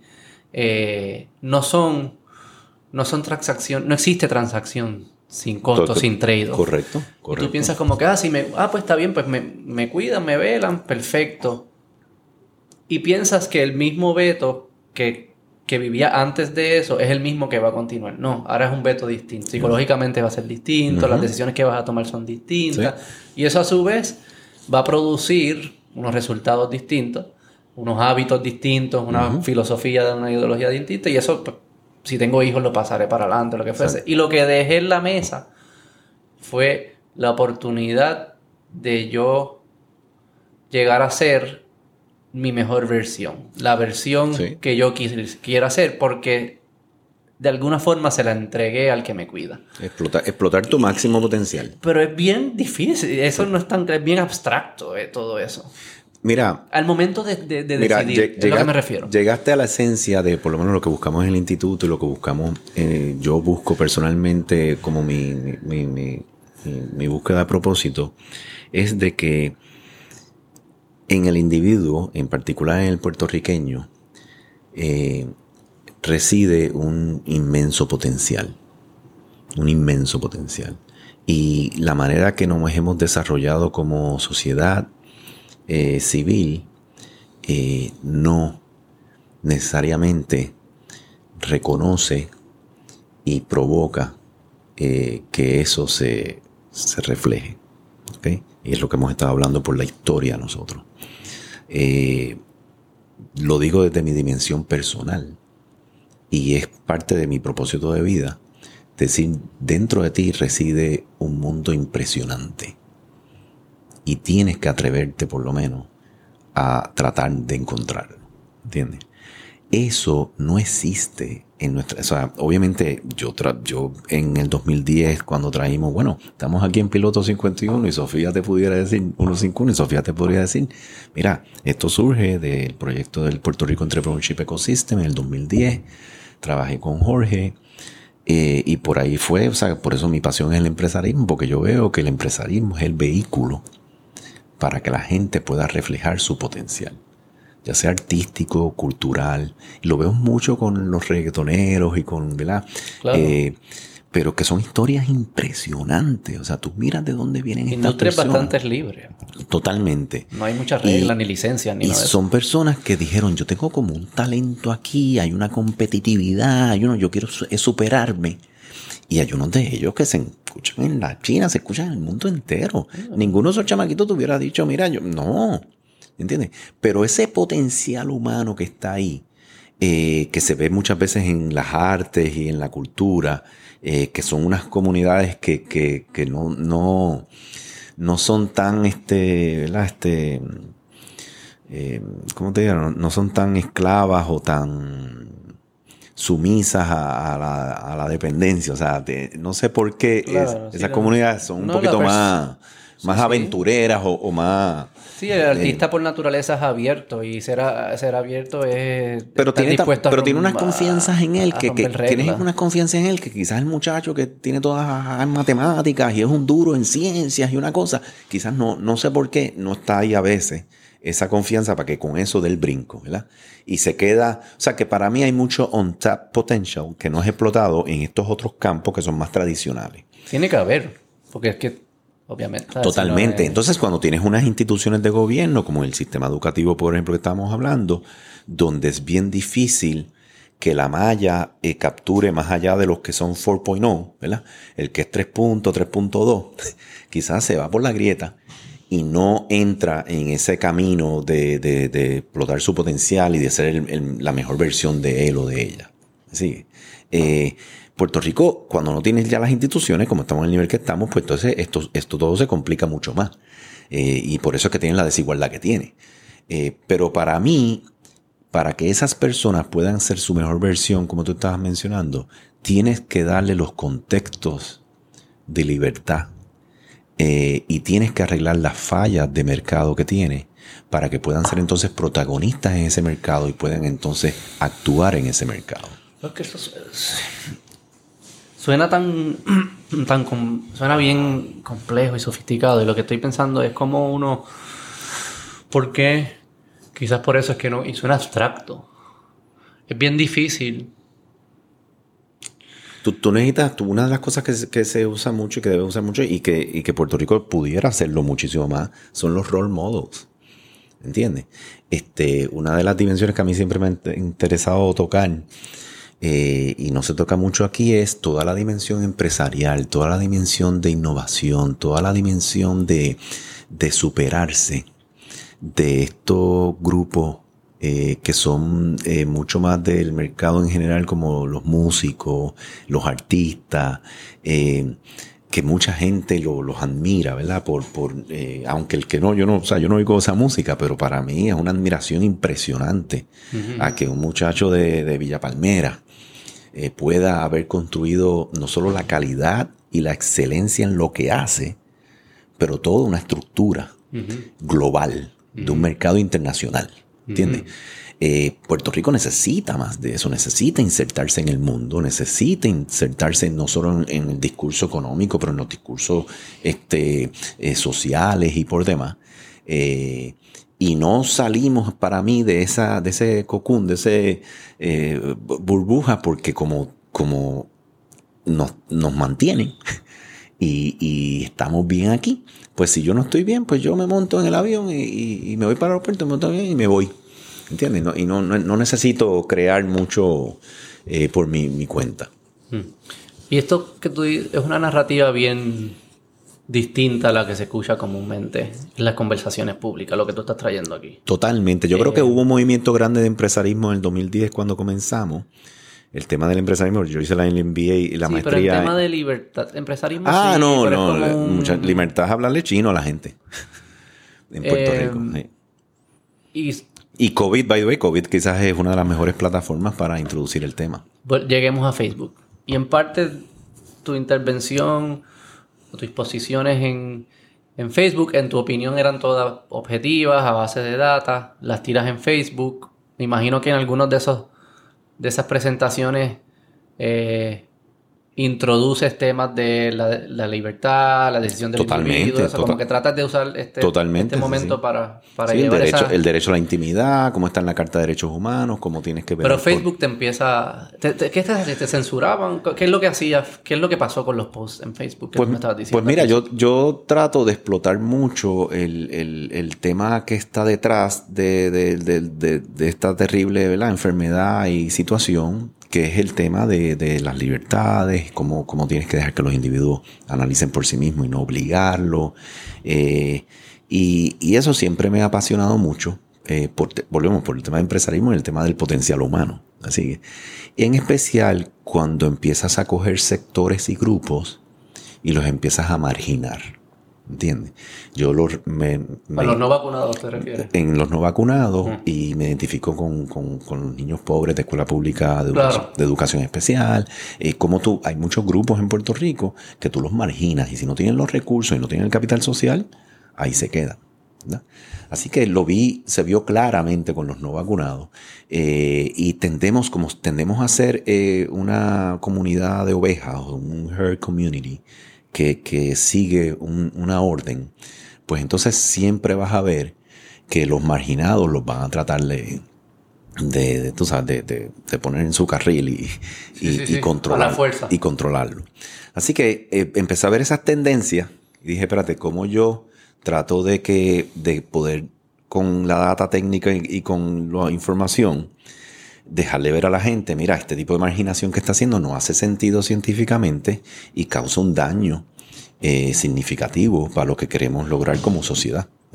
Así que todo este tema de no dejar entrar al, vacunado, al no vacunado cuando también el vacunado contagia.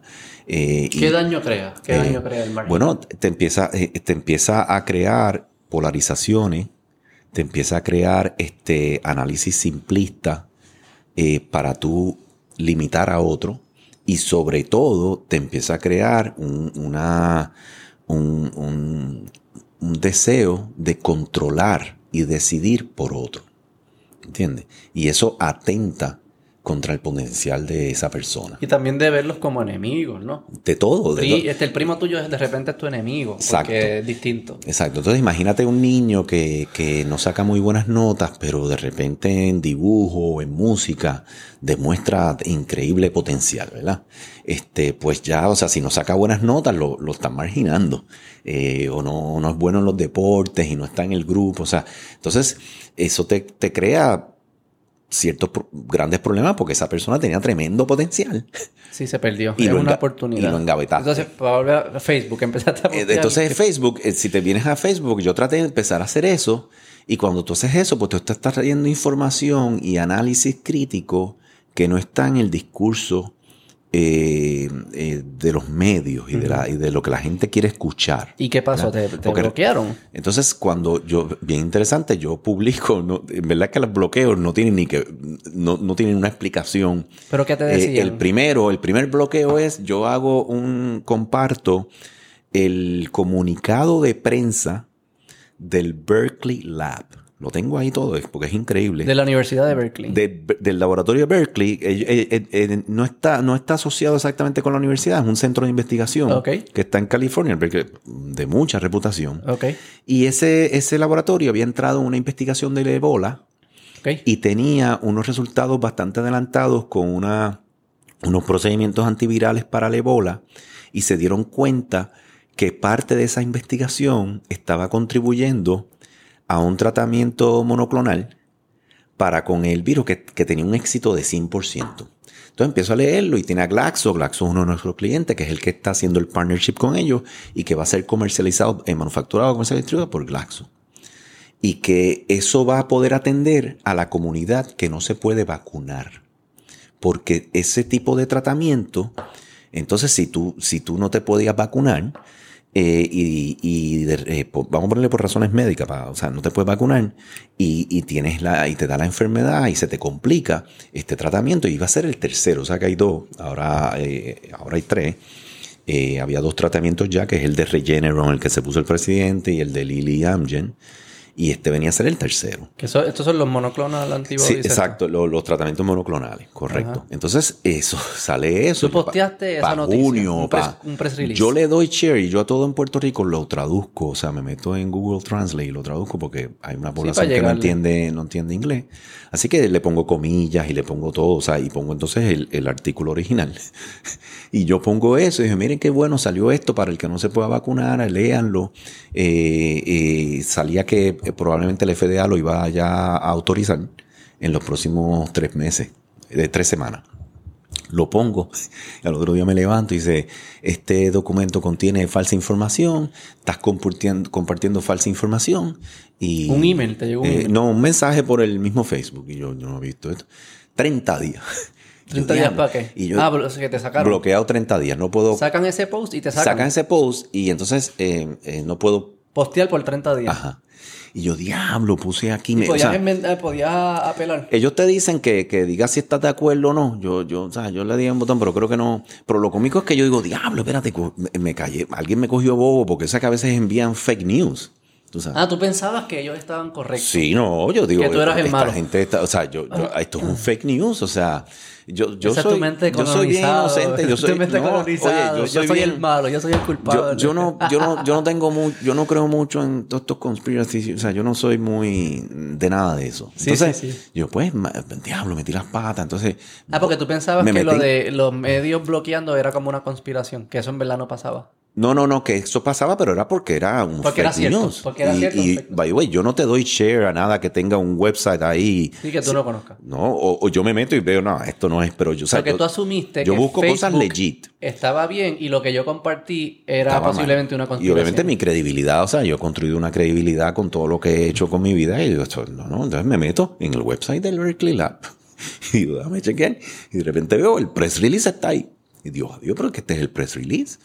Y sí, entonces miro el website, miro abajo y digo, sí, sí, sí. Y veo Glaxo y digo, pero entonces tiene el producto y pues, le doy Google al producto, me meto en Glaxo y ahí están, están en los clinical trials. Y digo, adiós, pero si esto es verdad. ¿Y qué hiciste? No pude hacer nada. Me quedé bueno. Entonces ya probaron, me digo, ya, ya está autorizado el tratamiento. ¿Te pidieron perdón? No, no, no. Entonces, entonces lo puse en Facebook y le dije a la gente, mira, o sea, yo puse esto y me... Y ahora recientemente eh, eh, cogí el Wall Street Journal, eh, sacó un op-ed de un premio Nobel de Medicina que estaba diciendo que, que Omicron ya hace irracional los mandatos de vacunación. ¿Verdad? lo que hablamos al principio. Lo que hablamos al principio, porque es obvio, si, si, si, si contagias también. Si todo el mundo es contagio. Todo el mundo es igual de riesgoso. Riesgoso, pues ya mandarte a vacunar no me va a ayudar con el herd immunity, no me va a ayudar con, Lo más que me ayuda es si tengo mucho hacinamiento en hospitales, como la vacuna si te atiende de síntomas graves o, muerte, pues si yo tengo un riesgo de, que no tengo muchos hospitales o whatever, pues pudiese ser. Pudiese ser eso. Si fueran a colapsar o algo así, que ni por los centros espiritistas eso. Entonces, yo digo, oye, mira qué bien, porque lo explicó hermoso, un Wall Street Journal, un OPED. Pum, lo pongo. ¿Te bloquearon? Y al otro día me levanto y, no, ese mismo día me llega bloqueado por 30 días. Este, este, esta, este OPED tiene información falsa. Tú estás compartiendo información falsa, así que me penalizan a mí. Yo, diablo, ahora hace, hace que ahora yo tengo que hacer un Llevas dos, eso es lo único. Dos. Ahora yo tengo que hacer un fact check de, de, de un artículo de Wall Street Journal de un premio Nobel. Pero es que no es fact check porque él no dijo nada que no. bueno, o sea, es, oye, es un OPED que yo no sé cuán profundo sea, o sea, cuán verificable sea, pero entonces yo digo, diablo, ahora, ahora, ahora yo me asusto. Y digo, cuando New York Times, porque me falta que el New York Times, de los demás prestigios, por más problemas que tenga, eh, que yo lo compartí, también me bloqueen. O sea, ya ahora ya aprendí que no puedo poner OPEDs. No, no, yo creo que es... Eh, porque el OPED quizás no tiene una, una, rigurosidad eh, de prensa. Yo te voy a explicar. No puedes poner cosas que van contra la narrativa. No importa de dónde venga. No, no, no el, source no es importante. Según los patrones que yo veo en lo que tú dices. Sí, no. Que son dos sources legítimos. este, que eso trae dos... Hay dos polos aquí. Hay unos que dicen es que toda esta todas estas cosas que traen nuance, matices alrededor de la vacuna, lo que crean es un término que se han inventado ahora que es eh, hesitencia a la vacuna. ¿Cómo, se, sí, sí. Eh, hesitencia? No una palabra. No, eh, vaccine hesitance. Como que, ¿Cómo es hesitance en español? Como... Ser, no sé cómo se dice hesitance en español, pero anyway, vaccine hesitancy. O sea, que todo que tú traigas que es nuance alrededor de la vacuna, como decir que Novak Djokovic eh, probablemente en su costo-beneficio quizás no tenga sentido vacunarse. De traer esas cosas van a crear vaccine hesitancy y personas que sí deberían vacunarse porque es su mejor eh, es la decisión más óptima para su salud, no lo hagan y entonces estás costando vida. Eso es un lado, un lado de la moneda. Está el otro lado de la moneda que te dice, no, no, no, pero, espera, espera, espera, espera, espera, espera para acá si nosotros estamos hablando de ciencia, la ciencia se nutre de voces que están empujando la, narrativa mainstream para buscar más precisión. Eso es ciencia, eso es el proceso científico, ese es el método científico. Tú no puedes de repente empezar a escoger arbitrariamente, porque parece arbitrario, porque algo no, no confirma lo que ya se cree no puedes empezar a bloquearlo porque entonces estás bloqueando el proceso científico. Porque así funciona el proceso científico. Esos son los dos. Claro. Yo me imagino que obviamente sé por dónde eh, tú vas a estar, pero esa, esa es como, como la gente lo está pensando. Que yo creo que el lado de vaccine hesitancy tiene en sí un supuesto de que la gente es incapaz de leer información y tomar decisiones. Y, y, y va a estar altamente apoyado porque el humano se le hace muy difícil reconocer que pudo haber eh, concluido mal o hacer algo mal o, que no, no es exactamente lo que ah. pensaba. O sea, que es la derivada también. Toma la, primera decisión es mala y tampoco es capaz de aprender de que esa fue mala. Yo creo que un problema grande que tú tienes en Puerto Rico es que muchos y todos nosotros que estamos, tú sabes, claros y entendemos y vemos unas cosas y, y es un grupo grande, ¿verdad? ¿No? Eh, que incluye a los que no leen ni entienden y simplemente siguen. Pero mucha gente pues se vacunó y, voy a proteger al otro y no voy a contagiar, ¿verdad? Entonces, mucha de esa gente que no tiene quizás la tolerancia, ¿verdad? De que haya otras personas que piensen diferente y que lo vean de otra manera, pues ya, ya, ya tienen una conclusión de que esa es la, eso era lo correcto. Y esa gente tendría que ahora, que son muchos, tendría ahora que decir, mira, eh, caramba, una vez también contagian, o sea, se fueron al Bad y todos los vacunados y lo que hicieron fue que y, penalizamos al no vacunado, caramba, espérate, ya no debemos, ¿entiendes? O sea, eh, se le hace mucho más difícil a la gente cuando tienen que retroceder que si desde un principio tú hubieras mantenido esa tolerancia. ¿Entiendes? Mm. Así que eh, aceptar de que quizás cometía que un error eh, es difícil, pero honestamente el que me diga a mí ahora mismo que hace sentido que un no vacunado eh, no puede entrar a un negocio, que se tiene que poner la mascarilla y no puede entrar al negocio, eh, porque... Eso es dogmático, yo creo que ya eso es dogma, ya eso es equipo, ya eso es tribal, ya eso no es, ya no es ciencia, ya no, ya es, ni lógica ni Y como no creaste los cimientos para que la ciencia ¿verdad? fuera evidence-based y pudiéramos tener la tolerancia a seguir cambiando y adaptándonos a medida que aprendíamos más, como no creaste esos elementos en el contexto, eh, ahora te vas, tienes que mantenerte con el discurso, o sea, tienes que morir con el discurso. Pero lo, y lo peligroso de, lo que hace, lo que está haciendo Facebook, es que es. No, en el mainstream media no parece haber muchas, muchas voces contra la narrativa. Empiezan a surgir voces fuera de los medios tradicionales. En Estados Unidos ya eran medios más establecidos, o que tenían una infraestructura. En Puerto Rico pues tú imagino que otras personas también intentaron como individuos, sin las maquinarias, pero como individuos empezando a traer unas, unas contranarrativas y unos contrapesos, lo bloquean. Y los tumban. Eso es bien peligroso. Te, voy a llevar más porque yo creo, porque creo que es bien peligroso. Una cosa es tú también permitir que el, el irracional, el que tiene algo que es sin fundamento y sin dato, permitir que hable. Yo soy de los que creo que debes permitir que hable. Claro. Porque los individuos deben desarrollar la capacidad. Y porque si no lo haces. crítica. Y porque si no permitas que hablen, estás diciendo que alguien puede decidir qué es lo que, se puede decir. Exacto. Y, ese, y, y, yo quiero que el colectivo construya el conocimiento. Y cuando digo colectivo es el conjunto de individuos, porque el colectivo no existe sin los individuos. Así que yo quiero que todos esos individuos en la masa puedan ver esos ejemplos o esas situaciones para que desarrollen la destreza de, qué, de qué está bien y qué está mal. Aún aunque coste, cueste vidas en el corto plazo. Bueno, lo que pasa es que, lo que pasa es que en realidad, mientras más rápido tú desarrollas eso, menos vidas te va a costar. O sea que tú estás diciendo. Si no, siempre te va a costar vida.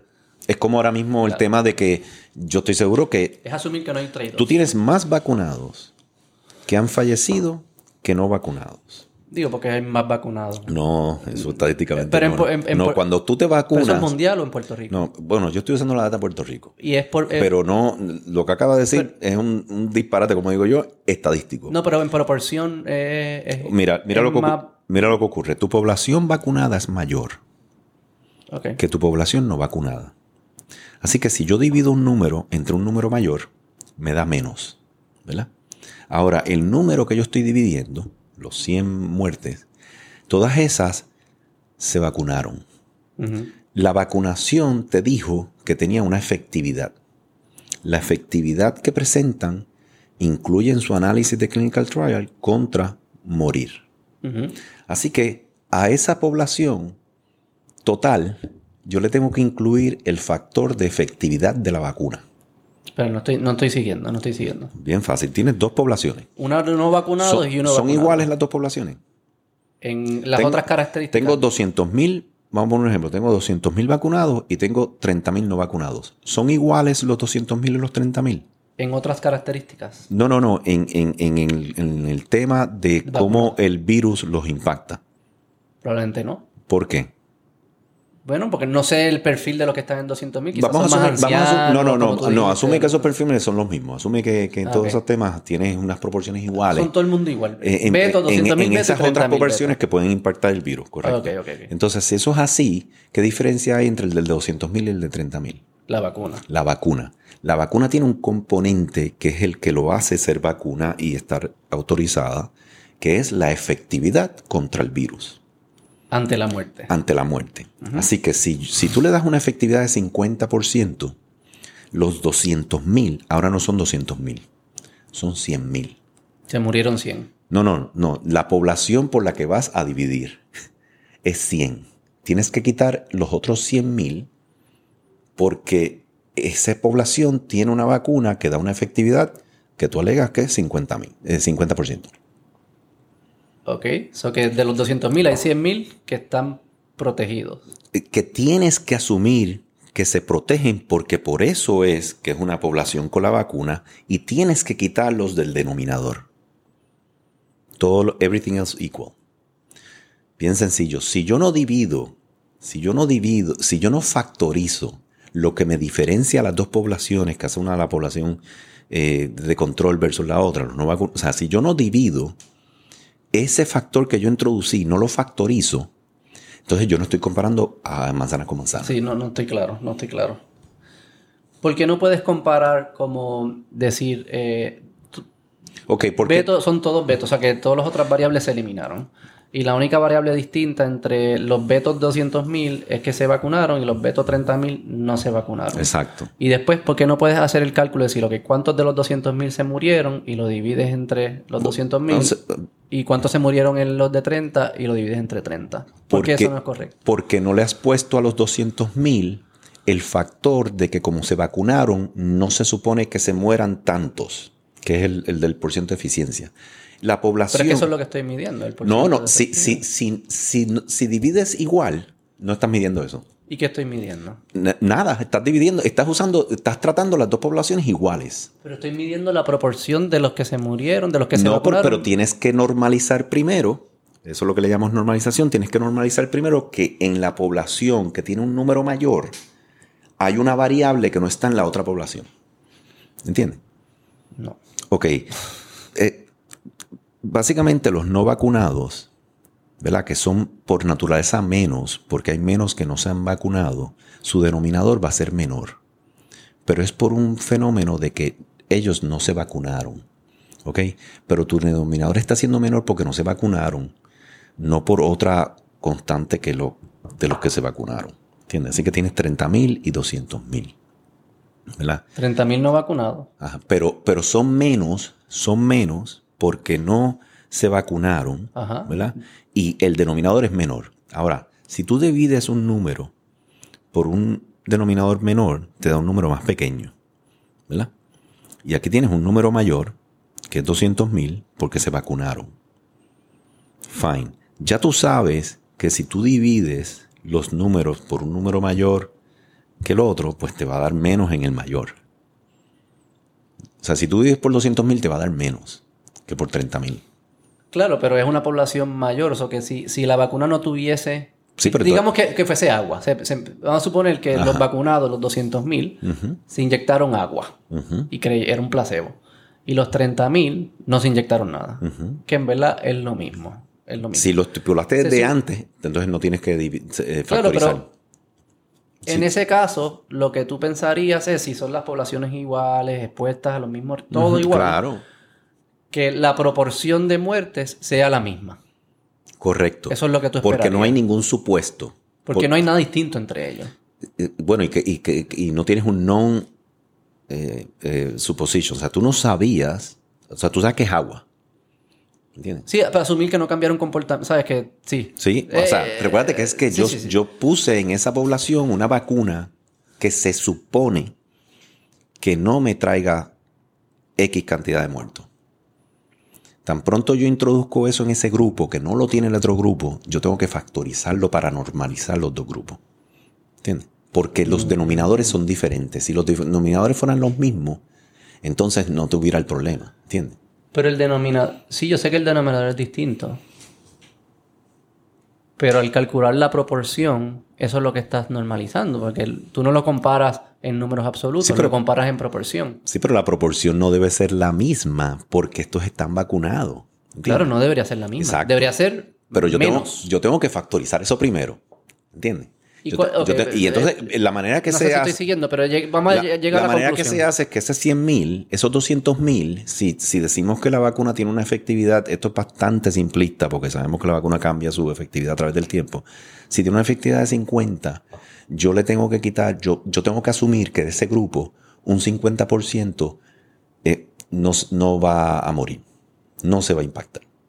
Y lo saco del total. Y entonces digo, el otro, los 100 mil. Entiendo, Tú estás diciendo los, 100 mil que me quedan. Son iguales que los otros. Empiezan a ser iguales que. No lo son, pero por lo menos lo normalizo un poco más. Recuerda que ahí tienes que hacer todo lo que tú dijiste, de, que los cuánto, eh, si son igual de envejecientes, qué poblaciones son, todo ese tipo de cosas. Ok, y haciendo todo eso, ¿qué es lo que encuentras? Bueno, es, interesante porque hasta ahora lo que se encuentra es que entonces sigues un poco más los vacunados. De nuevo, es muy... Siguen que, hay más vacunados. Hay más vacunados falleciendo, pero de nuevo, yo creo que tiene muchos otros elementos para... sin normalizar las otras variables. Correcto. Y ahí podemos entrar en uno de los temas bien interesantes que yo siempre he dicho. Si tú sabes que después de dos meses la eficiencia de la vacuna se reduce, después de cinco meses llega hasta un veintipico por ciento, ya todos los estudios te lo dicen. Pero de muerte también. En, efectividad de la vacuna. En efectividad de la muerte. De, la vacuna. Sí, los anticuerpos que necesita pues se reduce significacativamente. Sí, eso yo no lo había visto. Sí, eso está en los que estudios. Que se reduce la efectividad de la vacuna para prevenir muertes. Para, los sí, bueno, sí, ellos no están midiendo las muertes, están midiendo los anticuerpos que tienen ahora porque ya están usando la data de lo que está ocurriendo. Ah, claro. Pero en términos de muertes. Y, miden, y cuando ellos miden los anticuerpos eh, que tú tienes, empiezan a ver que tú reduces tu tus anticuerpos. Después de, dos meses se reduce, ya baja como a 60 y pico, 68. Y cada mes de ahí empieza a bajar. Y por eso es que el booster entra eh, en un rol después del quinto mes. Lo que aprueba el booster al mes 6 es estos estudios que te estoy hablando. Donde eso se enfoca grandemente es en los vulnerables. Porque se le bajaron los anticuerpos y están vulnerables. Y ahí viene el comité de consejo que trae el, FDA que le hable y se aprueba, pues cuando nada más lo aprueban para los vulnerables. Votación bien alta, someten las otras poblaciones y ellos votan que no, lo aprueban. Esto, esto, esto, es un, esto es para el booster. Esto es para el booster. ¿Para el primero o para, para el bueno, No, no, el booster, el primer booster lo autoriza el, el FDA para el CDC lo envía para mayores de 60 años. Mm. Y es a través de este comité que ellos crean de expertos a través de Estados Unidos que lo sientan, que son voluntarios. Votan que no a los otros.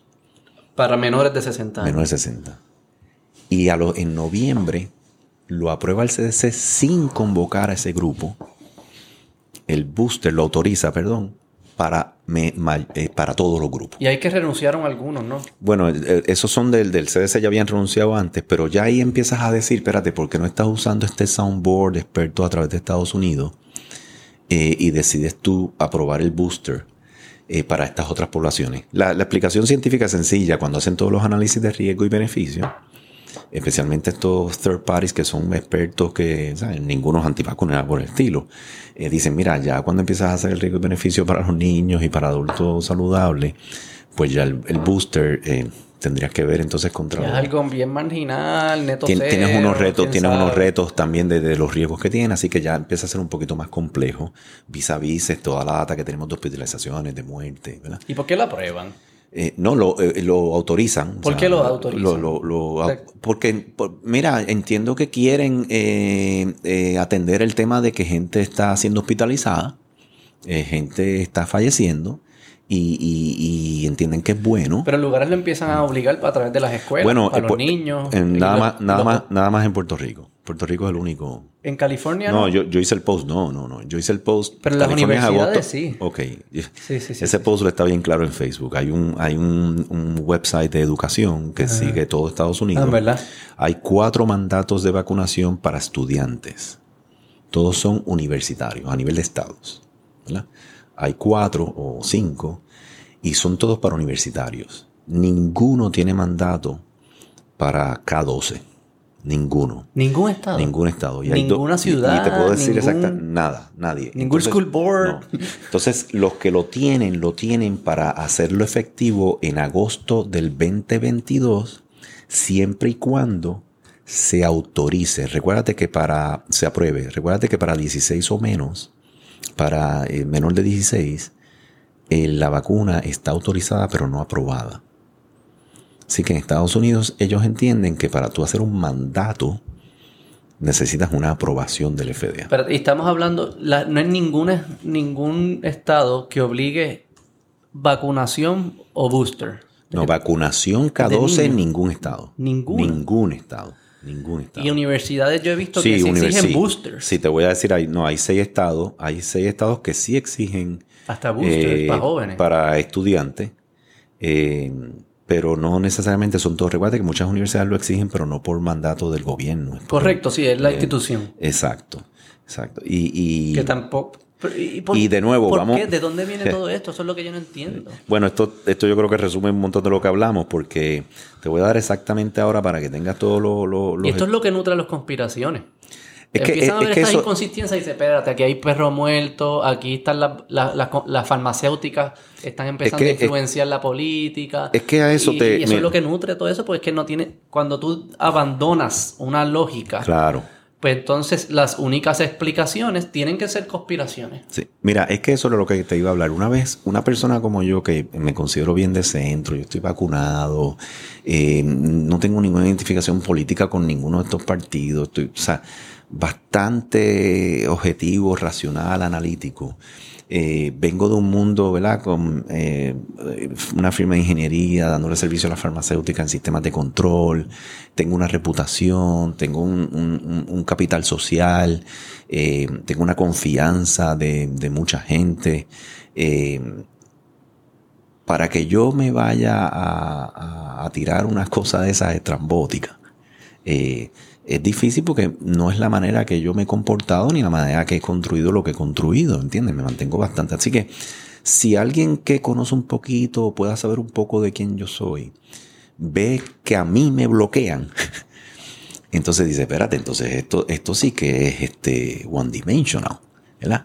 Porque yo puedo ver que bloqueen a fulanito que acá rato está tirándose tremenda loquera, ¿verdad?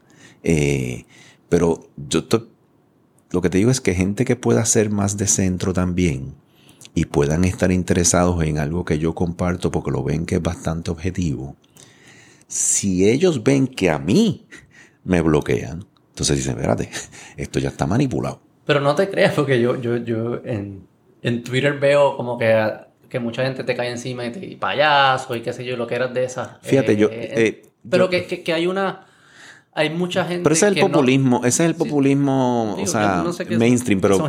yo me lo disfruto, a mí me disfrutan todas las cosas, pero que. que, que lo que ha cambiado es lo que. el estándar de lo que se considera fringe, llamémosle, que es lo que se considera algarete, por decirlo. Ese estándar se movió a un lugar que yo no reconozco, donde cosas que parecen normales y conversaciones normales se consideran al garete. Correcto. Eso es lo para mí lo que se no, movió y, mira, si yo te estoy presentando evidencia, por ejemplo, mira, las escuelas que estábamos hablando, para que tenga una idea, la, asociación es el, John Hartford Foundation.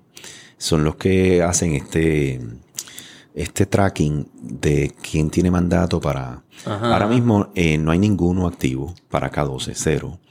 California, eh, DC, tienen un mandato ya puesto para si el FDA la aprueba. Si el FDA aprueba la vacuna para jóvenes, niños, exacto, eh, el mandato se... de menos de 16 el mandato se activa.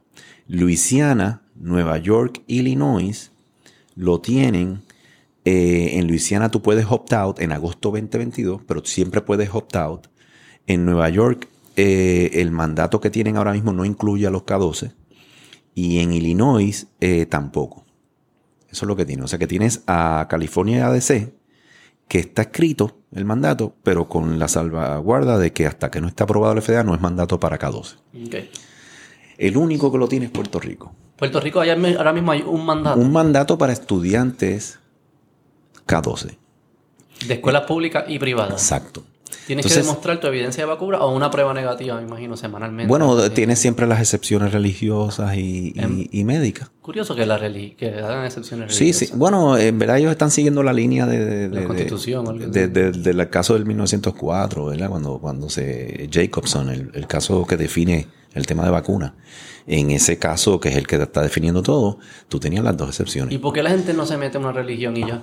Bueno, yo me imagino que habrá muchos que quizás la hacen y no, no son religiosos, no sé, pero. Yo me metería, ¿no? Pero, pero, pero, un rosario. Pero lo que ocurre, lo que, ocurre, lo que ocurre grandemente es que lo que hacían allá era darte una multa de 5 dólares, fue lo que hicieron con Jacobson, y seguían ya todos normal. Aquí le ponen la prueba semanal. Entonces, es un, peso mayor. Es un peso mayor. Cuando de nuevo el vacunado también contagia, entonces tienes que ver cuál es el valor de que un grupo sí esté haciéndose la prueba y no lo otro. Y el riesgo de los niños siempre fue bien. Sí, sí, sí, pero ya ahí tú sabes que con el terror que hay.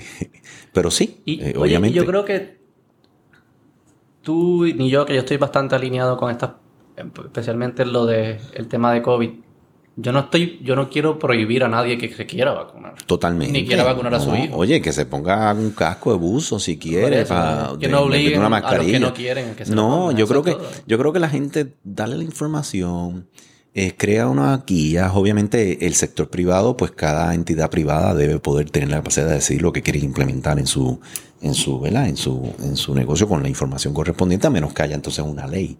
Aquí el tema más grande que tenemos del mandato es que la rama más democrática de los tres poderes es la legislativa, que es la que representa a todos los miembros de la sociedad. Entonces, se supone, y voy así están estos, estos estados que tienen el mandato, que hay leyes, se reúne la legislatura. En los otros que hay mandatos fueron procesos legales. Sí, tienen procesos. hasta los municipios se reúne la asamblea. Eh, no, no, eh, muchos tienen, por ejemplo, el de Vermont de salud que llegó al Supremo, eso tiene una ley de, de la legislatura. O sea, que pasaban por el proceso legislativo. exacto. que es un poquito más representativo del... Sería bien saludable que tú traigas las ponencias, traigas a los expertos, hablas y haces una ley bastante... Eh, ¿verdad? Este, objetiva de lo que está buscando, en qué sectores, el sector médico que está bregando con gente inmunodepresiva, o sea, qué sectores esto hay que... Ser un poco más preciso. Exacto. Es el laser gun approach en vez del shotgun approach. Que también eso ha sido bien interesante en esto, que se siga trabajando a través de órdenes ejecutivas y le sigamos llamando emergencia. Eh, bueno, es, que yo no sé. Porque es todo el tema paternalista. es el, todo el tema de que una, un centro. En las guerras no hay conciertos de Bad Bunny. Esto no puede ser una. ¿Sabes? Si, no hay happy hours. No hubiésemos, no estuviésemos grabando un podcast así verdaderamente. Como que llega un punto que hay que definir bien qué es emergencia y claramente como que es fácil saber si que esto no es una emergencia, si fuimos a chinchorrear, si fuimos, ¿sabes? Esto no pasa, la, la COVID se, convirtió en un tema político, es un tema que me da brownie points, es populista. Es divertido. Si yo, si yo controlo y velo por ti, ellos están respondiendo, mucha de la política ahora mismo responde al discurso por las redes sociales y por la... entonces si dice, espérate, a la gente le gusta, a la gente le gusta que cierre esto, cierre lo otro, ah, pues allá voy a cerrarlo. ¿Entiendes? Entonces no, tiene, no tiene un sostenimiento científico con una evidencia científica que diga, mira, hemos, llevamos dos años, aprendimos que cuando hicimos esto, esto pasó. Yo sigo, como ingeniero de control, yo, llevo, yo llevo siguiendo todas las restricciones y qué, ha ocurrido con los casos y con los otros, ¿verdad? Y, es comiquísimo porque todavía es bien difícil el pinpoint exactamente qué es lo que tú has hecho que te ayude y qué no. Eso es muy complejo y muy difícil hacerlo. ¿Entiendes?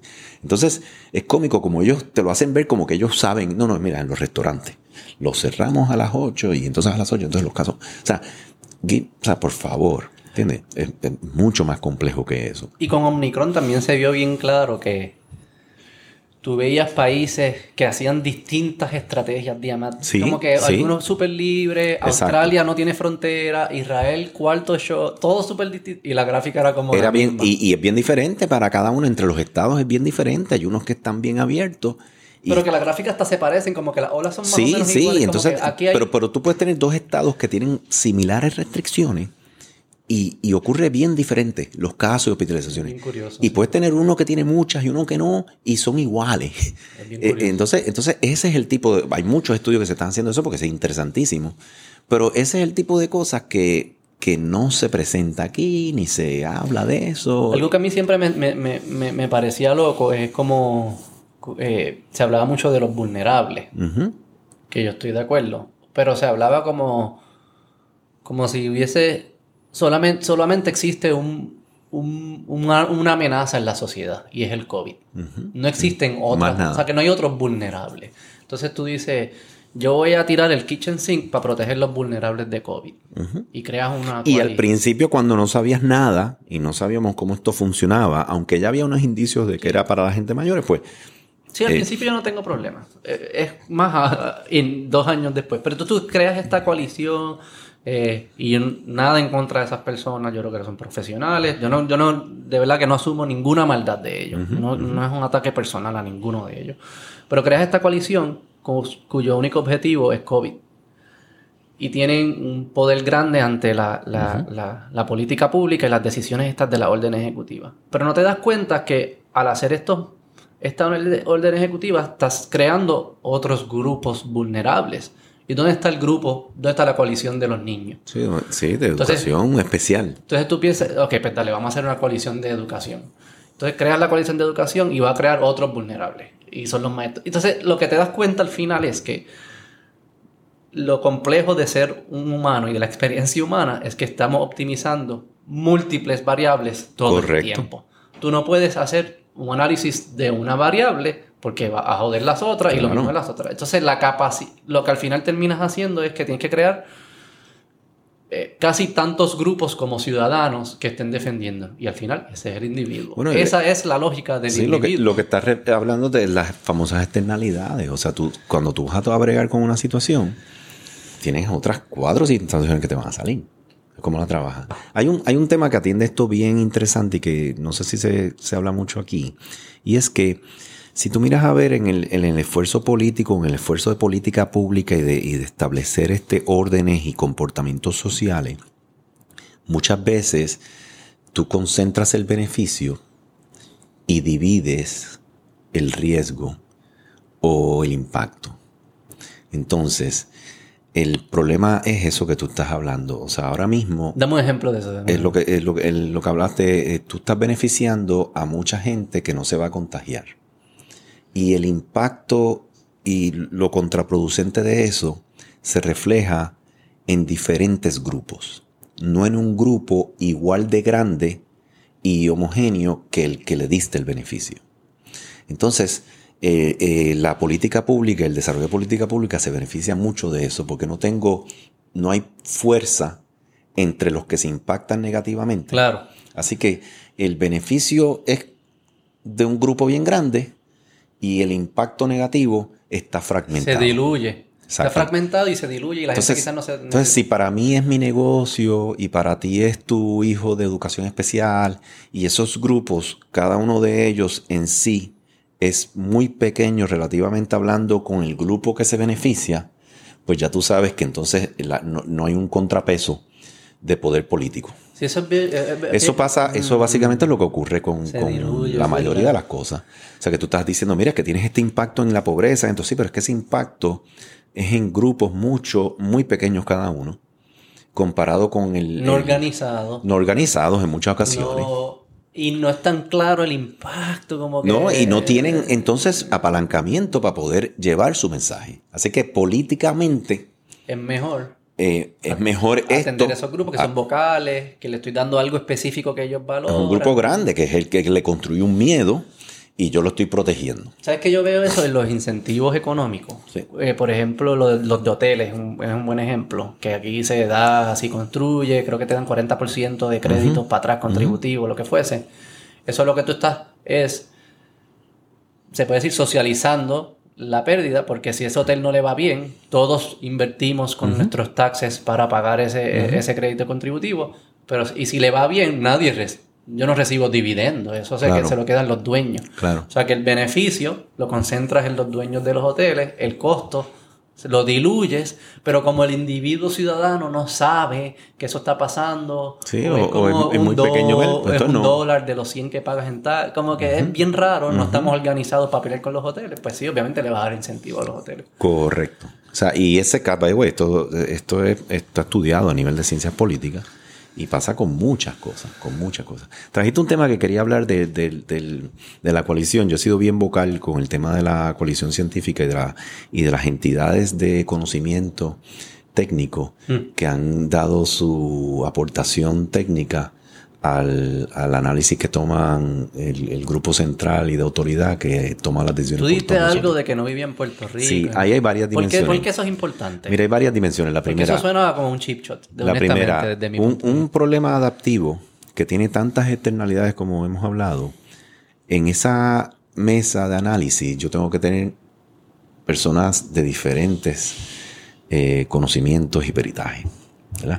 El tema psiquiátrico el tema de trabajo social, el tema de economía, el tema de economía de la salud. Digo que al final lo que estás haciendo es creando una coalición que representa todas las variables que los seres humanos tratan de optimizar. De lo que puede, de, para dónde puede estar cayendo la externalidad y, los médicos, o sea, ellos tratan la enfermedad, pero ellos no manejan sistemas de cambio. O sea, cuando vienes a ver de todo eso, eso no es lo que ellos hacen. Así que no puedes tener de repente un grupo.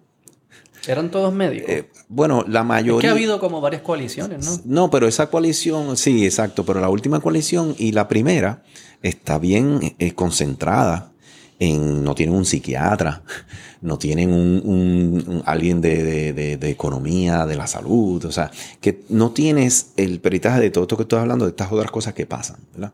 Entonces, a la vez, ya lo empiezas a hacer el mensaje bastante unidimensional y a la vez muchos de ellos trabajan para el gobierno.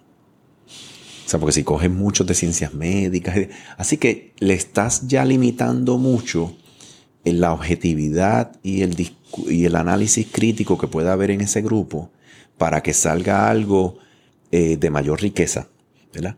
Porque no vas a tener un ambiente donde se puedan sentir tan seguros de, de, diferir. ¿Tú crees? Sí, yo, que ese punto como que afecta en verdad? Yo creo que son muy, yo, yo creo que son, tú vas a tener ahí de... Pero el señor este, el, Colón, eh, bueno, entonces... él, no, es de la UPI, ¿no? no, bueno, pero, entonces eh, lo que te digo es la mayoría, ¿verdad? O sea, entonces, ¿qué pasa? Otro problema muy interesante que yo vi es que quien la presidía, que es Daniel Colón, no reside en Puerto Rico, lo conozco muy bien, no tengo ningún problema personal, creo que es una bella persona y... ¿Ustedes han hablado en Sí, en estos tiempos. Bueno, bueno, en estos tiempos un momento, pero hubo mucha diferencia.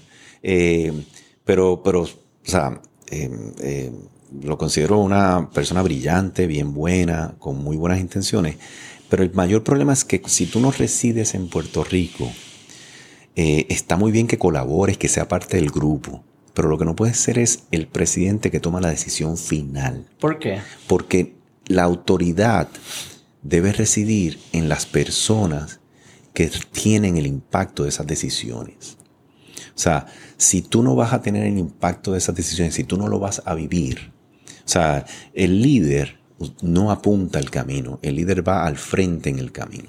Así que como sociedad y gobernanza, eh, algo esencial que te pide es que la persona que tiene la máxima autoridad y va a tomar la decisión final sea una persona que vive y reside y es parte de los que se van a impactar por esa decisión. Así que un punto que yo siempre traía era, mira, Está muy bien que seas parte del equipo, que colabores, claro que sí, como lo hace Rafa Rizari y hace todos los análisis. Eso está fenomenal, que podamos extraer tu peritaje y tu conocimiento y que lo pongas a beneficio de ese grupo. Eso está muy bien, pero no puede residir en ti a través de la posición que te dan la decisión final que pasa entonces al gobernador. O sea que voluntariamente tú debes decir, mira, yo te voy a ayudar con todo, pero no puede recaer en mí esta decisión final con un rol de presidente. Porque tú crees que el, la variable de... Porque en esa mesa va a haber unas diferencias de idea. es el hecho de que yo no vivo las consecuencias de las decisiones o las vivo indirecta o no las vivo de la misma forma no, que el No, no la vas a vivir, no la vives, tú no tienes pero creo que se mudó para pero creo que se mudó Pero tú no tienes tus hijos aquí, o sea, no van a la escuela aquí, así que tú no puedes estar diciendo, mira, hay que hacer un mandato para los estudiantes, a las escuelas que no abran o que abran, pero tú estás en otro sitio que no opera en ese contexto y que no... O sea, ¿tú crees que el hecho de que yo no, de que un líder o la persona que toma la decisión no tiene que vivir con las consecuencias de la decisión va a producir peores decisiones. No necesariamente, pero es que no es un proceso justo y democrático en los principios básicos del liderato. ¿Pero crees que las decisiones hubiesen sido distintas? Mira, en verdad no, te podría decir. O sea, para mí... O que para ti es más como óptica. Para mí es que no es la manera correcta de, establecer autoridad y liderato. ¿Entiendes? Que le recae al, al, gobernador, ¿verdad? Pero yo no, yo voy a tener una mesa de diferentes análisis, pensares, opiniones. Yo quiero lo más diverso posible ahí. ¿verdad? Yo quiero las mejores mentes también. Las mejores, las mejores mentes y bien diverso. Pero eso va a crear diferencia y va a crear impacto. Y hay una persona en esa mesa, una persona en esa mesa que tiene la decisión final. ¿Entiendes? Entonces, esa ¿Y así funcionaban las coaliciones o era como una democracia? Bueno, yo honestamente no sé la gobernanza exacta, pero te lo digo en términos generales. Sí, sí, sí, sí, Así que si, si la persona que tiene esa presidencia, tiene esa decisión final y maneja la agenda, como manejen toda la gobernanza de esa junta, de esa coalición, esa persona tiene una autoridad mayor que las demás. Así que esa persona, es mi entender, bajo todos los entendimientos que tengo de gobernanza y de liderato, que debe tener, la persona que le recae esa autoridad debe ser una persona que reside en la comunidad que va a recibir ese, el impacto de esas decisiones. Eso es para mí democracia 101 pero y, y liderato 101. Pero asumo porque piensas que las decisiones van a ser mejores o más precisas, más Fíjate, óptimas. Lo que pienso, lo primero que pienso es el primer principio básico de el primer principio básico de liderato, porque lidero con el ejemplo, porque tengo mis hijos que van a la escuela aquí, también no van a poder ir y porque tengo que asegurarme que lo que yo le estoy pidiendo a la gente que haga, yo estoy dispuesto a hacerlo. Esos son principios básicos de liderato y de sana gobernanza. Así que es más un principio bien fundamental de que, mira, eh, we're all in this together. Yo quiero ganar esa confianza del colectivo, quiero que el colectivo entienda y yo necesito ser eh, visto y que me entiendan que yo también soy parte de ese colectivo y vivo las consecuencias de esto.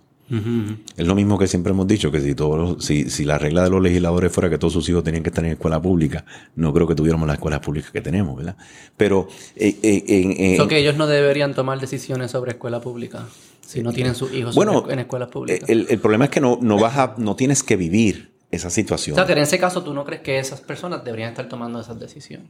Bueno, el mismo principio, ¿no? Yo creo que sí, que la, eh, bueno, las decisiones administrativas le toca al secretario de Educación, ¿verdad? Pero, pero el tema de, las leyes que tengan que ver con, cómo se maneja la educación en el pueblo, tú quieres que democráticamente la manejen ella.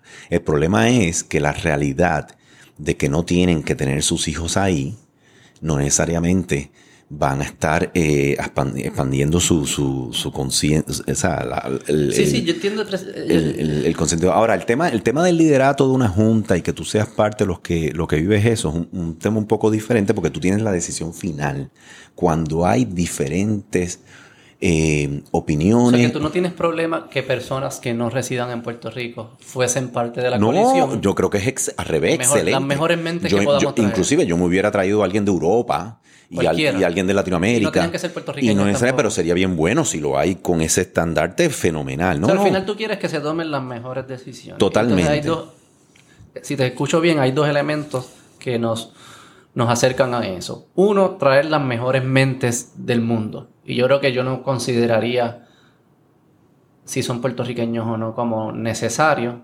Quizás sí, no pueden ser, no puede haber ningún puertorriqueño, tiene que haber. Eso que pero no descartaría personas que pudiesen traer el valor por no ser Claro que no. Eso, creo, claro, que no.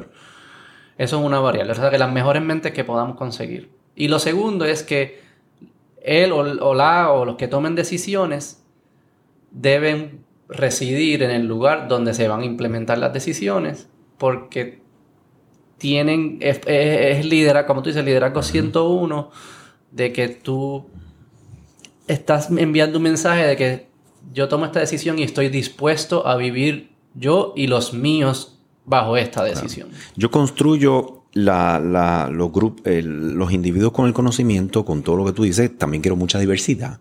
Quiero alguien académico, quiero alguien que esté en el, en el field, quiero alguien de, de Europa, Latinoamérica. O sea, yo quiero difinidad cultural, diversidad en conocimiento técnico, los quiero de las diferentes disciplinas. Entonces, o sea, que yo conformo un grupo eh, bastante sofisticado, con alta calidad y conocimiento y que haya que no son de aquí, que son de aquí, siempre, todo eso es extremadamente, esa diversidad es sumamente saludable, ¿verdad? Y una vez yo hago eso, cuando tengo en esa junta, en ese grupo, que establecer un liderato, un tesorero, vamos a ponerlo aquí, no hay que tener, pero un vicepresidente, un presidente, un, un portavoz, o sea, el grupo que yo vaya a tener, o líderes de comité, ¿verdad? Yo tengo que empezar a tratar, no tanto en los líderes de comité, pero yo tengo que empezar a tratar que en el grupo que va a tomar la decisión final, cuando haya diferencias, sean las personas que residen en el lugar donde va a haber un impacto de esas decisiones. Claro. Sí, además es un mensaje raro para, el, que, el que lo está recibiendo la, la orden o la decisión, como que, espérate, tú, tú no vives aquí. Que es raro, sí. Lo entiendo. Entonces, yo, yo mi argumento es que eh, yo, yo Filosóficamente lo entiendo, no, no, no sé. Mi argumento es que ¿Cuánto impacto tuvo en esto particularmente? Mi, argumento es que yo espero que... Eh, bueno, eh, para mí tiene un impacto grande si, si tú tomas decisiones de la educación de los niños, que no abras la escuela, que abras la escuela, pero los tuyos se levantan todos los días y sí van a la escuela. Eh, que no puedan... Pero entonces ahí sí crees que hubiese habido una decisión distinta. O sea, que no, no... Bueno, yo creo que te da más información a ti como persona de qué está pasando en ese contexto que tú le vas a imponer esas esa reglas. O sea, porque estás viviéndolas también. Y las vives en sangre y, hueso. ¿verdad?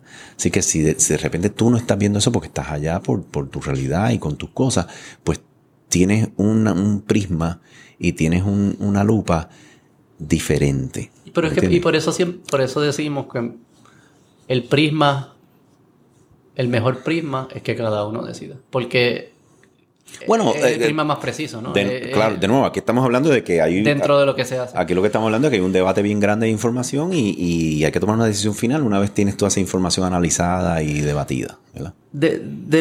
dentro de todo este proceso, puede ser de quizás de COVID o otros temas, ¿qué cosas tú dices que eh, aceptas que has tenido mal, qué cosas has cambiado de opinión, qué cosas has aprendido, como has cambiado, qué errores eh, sientes que has... Bueno, lo, lo primero que, yo, eh, yo era de los que decía que tenía que vacunarse todo el mundo. sin mandato, pero que era la recomendación. Sin mandato, yo me sin vacuné. Mandato, pero que le recomendarías a todo el mundo que se vacune. Y, puse la foto y hay que vacunarse. No, lo de mandato yo nunca he creído en eso porque unos principios de, de, respeto a, a las decisiones de cada individuo Pero aún les sobre su vida. Antes pensabas que la recomendación mejor para todo el mundo era vacunarse. Había que vacunarse porque eh, limitamos el contagio, logramos la inmunidad de rebaño. Este, yo me vacuné rápido por, mi mamá, para, que no quiero contagiarla, me quiero protegerla, quiero estar con ella. Eh, y por favor vacúnense para la gente, los envejecientes, eh, para protegerlos y poder salvarlos más posible porque los niños y nosotros se lo vamos a transmitir a ellos, nosotros quizás vamos a estar bien. Y ese era mi discurso. Mm. ¿Entiendes? Yo no incluía... ¿Y público? ¿Era público? Sí, yo tengo la foto mía. Ese no te Tengo la foto con la tarjeta.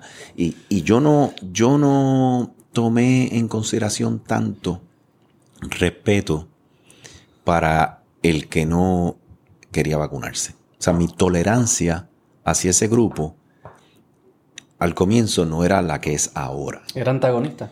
No, no, no. O sea, yo, yo sabía que ese grupo iba, podía estar ahí, ¿verdad? Pero eh, no tenía tolerancia para que el, que dijera, mira, pero es que esto tiene unos efectos y yo no creo que esto le hayan hecho suficiente prueba. Tú, hace.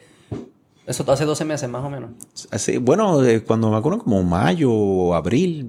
Eh, yo me vacuné en abril, en abril. O sea que Hace 12 meses tú no te tolerarías a, ti mismo ahora mismo. Eh, exacto, o, me caería encima bien duro. Sí, porque yo creía que, recuérdate, yo partía de la premisa que esto protege el contagio y tú tienes que poner sobre tus intereses particulares o tus creencias. O sea, yo, yo básicamente pensaba, mira, pudiera haber pocas pruebas. en un momento esa era la evidencia que había. Pudiera haber poco clinical trial, debe ser un poco apresurado, no tenemos, no tenemos conocimiento de cuál es el efecto a largo plazo pero es una circunstancia extraordinaria y los vulnerables eh, la están pasando mal. Los niños no están pudiendo ir a la escuela. Eh, y si todos ponemos de nuestra parte, esas poblaciones que están siendo bien impactadas. Eso que era un poco vacúnate y no jodan más. Eh, eh, fíjate, yo no, no había tanta controversia, así que... No, no, no lo decías, pero el tumé, como que, mira, chico, vacúnate. No, no, pero vacúnate. Y, eh, no tenía conciencia de que existían grupos que pudieran rechazar esto. Lo veía bastante straightforward. Ok. Esa es una. Ahora no lo ves así. No, no lo veo así. Entonces... ¿Alguna otra? La otra cosa es que, lamentablemente, al no haber, que es, ha sido quizás el área de mayor mejora que pudiera tener es que al no haber grupos con, capital social o quizás una credibilidad más legítima, eh, protegiendo a estos sectores que les han, se los han pasado por la piedra, como decimos. ¿A quiénes? ¿A los niños? Eh, a, los no vacunados, ah, a los que no quieren vacunarse, este, eh, al no haber, al no haber... A los gérmenes sociales, como... Ajá, al, pues entonces me he ido muy muy a ese lado a proteger eso al punto que la gente pueda entender que no, no creo que es importante que te vacunes si eres, estás vulnerable o, no le doy tanto... Es difícil caminar esa línea. Es difícil, es, es, difícil porque eh, si muere gente, si el virus, eh, o sea, una persona, especialmente si tienes condiciones de salud previa, te infectas hoy en día hasta con Omicron que es leve. Eh, y, puedes, o sea, sí, sí, y, no es una cosa de que la probabilidad es 100%, no, la probabilidad sigue siendo bien bajita, pero sí ocurre. Pero ¿por qué es difícil caminar esa línea, especialmente ante los ojos Mira, yo de creo tus que amigos y eso? Es decir, yo no creo en los mandatos, yo creo que hay que entender las matices y lo que fuese, y que no te griten, tú eres antivacuna, tú eres right wing, no, hemos, Trump. porque no hemos desarrollado, no hemos desarrollado esa tolerancia. Entonces, para mí es lo mismo. Yo entiendo que la manera que el gobierno ha operado es, si les das medio dedo, quieren el brazo. Mm. No les des nada. Entonces, ellos mismos no han querido provocar una tolerancia de que, mira, siempre va a haber un grupo que no se va a querer vacunar, eh, tenemos que ser inclusivos, eh, sabemos que el tema de distanciamiento y de protegernos, eh, de hacer pruebas, nos puede ayudar mucho a todos, así que vamos a mantener una conciencia, esté vacunado o no, y dejémonos de la peleita pequeña, ¿verdad? Entonces dicen, no hagas eso, porque si tú le dices a la gente que está bien si no te vacunas, el que está dudoso no se vacuna. Entonces, e, ese tipo de, de cosas desconfía eh, de la capacidad de los individuos, ¿verdad? y, no le permite que desarrolle su, análisis crítico, ¿entiendes? Entonces, si eso es lo que está haciendo la, gente que comunica y que impacta a los grupos, a la, masa, yo aquí como individuo, si trato de abrir esa ventana de discurso, eh, pues me, me caen el, me caen Y en tu círculo social, amigos, familia, te han dicho cosas como que estás loco. Eh, fíjate, lo triste de, todo lo que ha pasado, yo creo es que la gente no quiere ni hablar del tema. Mm. Ya lo ven como. ya cansa. Eh, no, no, pero no tanto por el tema, porque también cansa.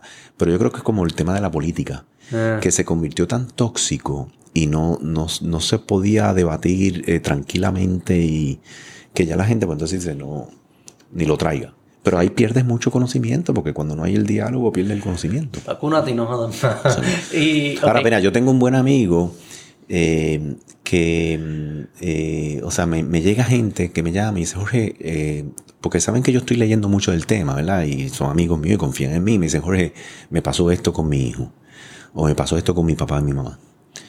Y digo, mira, sí, eso, eso es un, un, efecto que ocurre. Eh, tengo aquí tres estudios, te los voy a enviar, eh, háblalos con tu médico, pero, pero, o sea, ah, ok, pues mándame esa información, ¿entiendes? Y, y pues, eh, eso es muy bueno porque son personas que bien razonables, bien entendibles, dicen, déjame ver eso. Y ya en esa familia, pues esa gente se lo va a hablar con su tío, con su... O sea, ya esa familia va a hablar del tema porque le impactó directamente a ellos. ¿Entiendes? ¿Y qué otro tema? ¿Algún otro tema que cambiaste de opinión? Mira, en... Eh, o vaya, quizás no tiene que ser de COVID, de, tu vida. Uf, un, montón, o sea... Que tienes eh, posiciones bastante firmes, asumo que no llegaste ahí directo.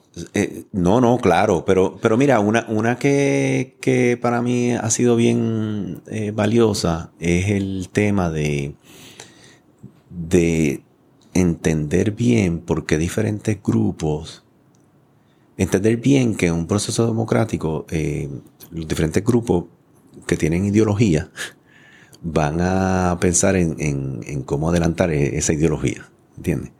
Eh, eh, usando el gobierno para adelantar esa ideología. Exacto, me faltan eso, pero yo lo veo, mi manera de ver las cosas bastante clara. Y, no tengo tanta tolerancia en... Entonces estoy tratando de abrir, ok, si tú crees más en, en, en estas filosofías económicas, whatever. Mira, yo, yo no pienso así por esto y esto y esto. ¿Entiendes?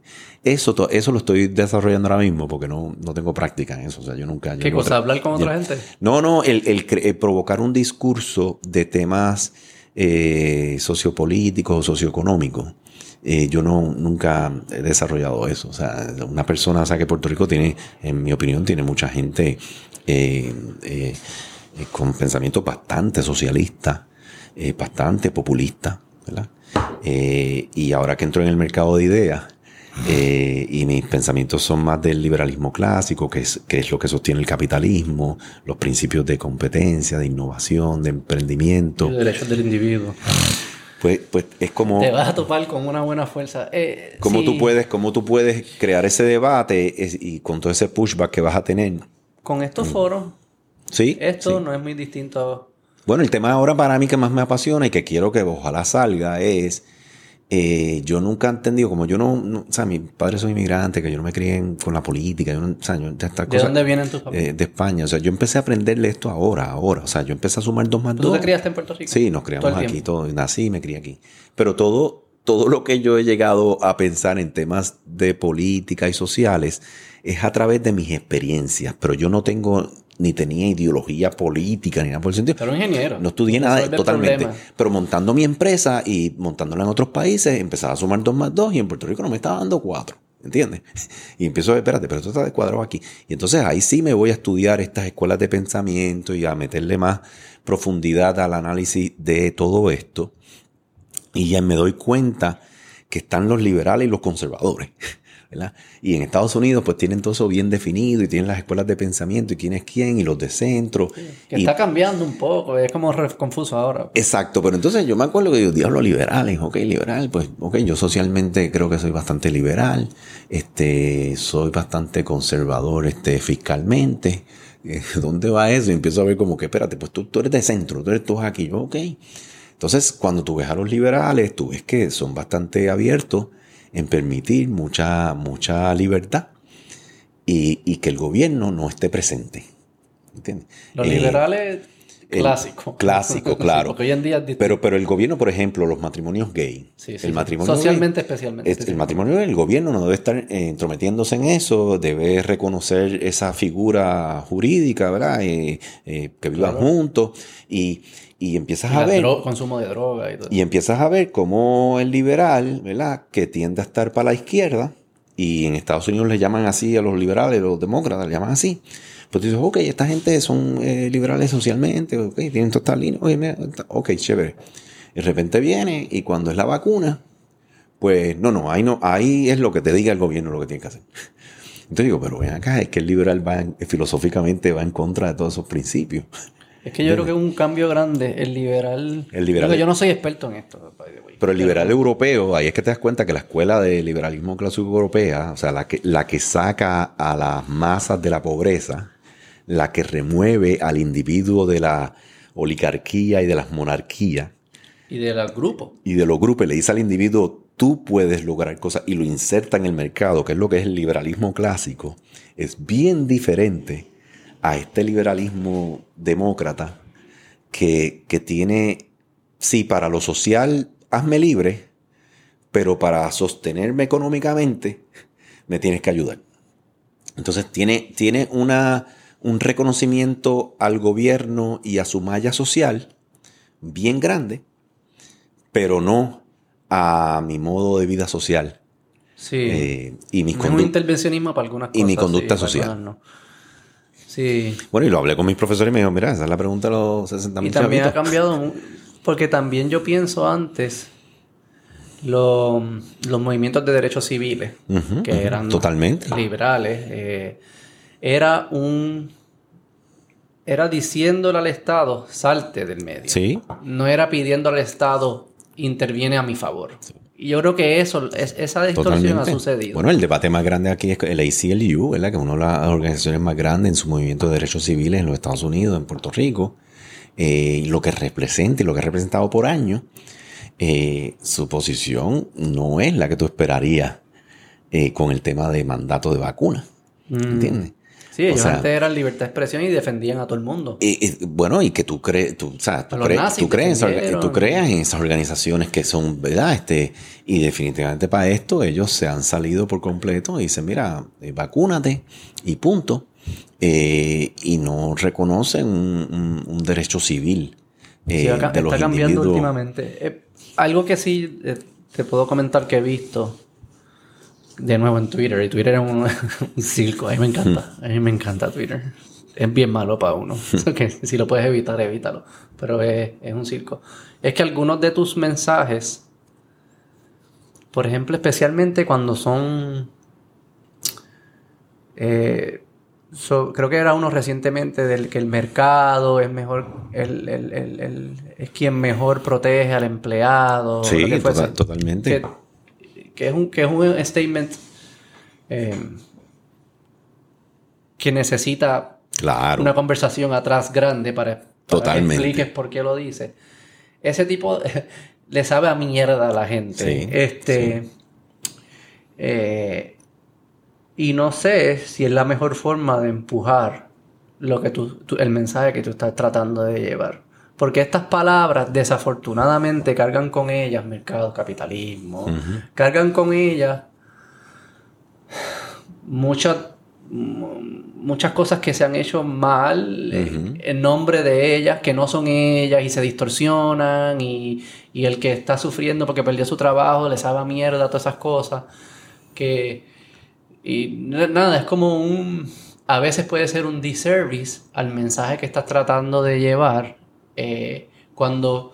ahora que no te conocía, te conozco ahora, escuchando de dónde viene, creo que detrás de eso hay mucha más profundidad y mucho más amplio. Y, y además es que la herramienta es malísima para eso. Lo, loco de Twitter es que la gente que va a Twitter quiere tener las conversaciones más difíciles de la historia humana en, 140 caracteres o 240. y es como que una dicotomía que lo que crea es caos, puro caos, y por eso es divertido. Mira, yo, yo. Pero entiendes lo que te digo, lo yo digo creo con mucho respeto. Mira, yo creo que Puerto Rico carece de, de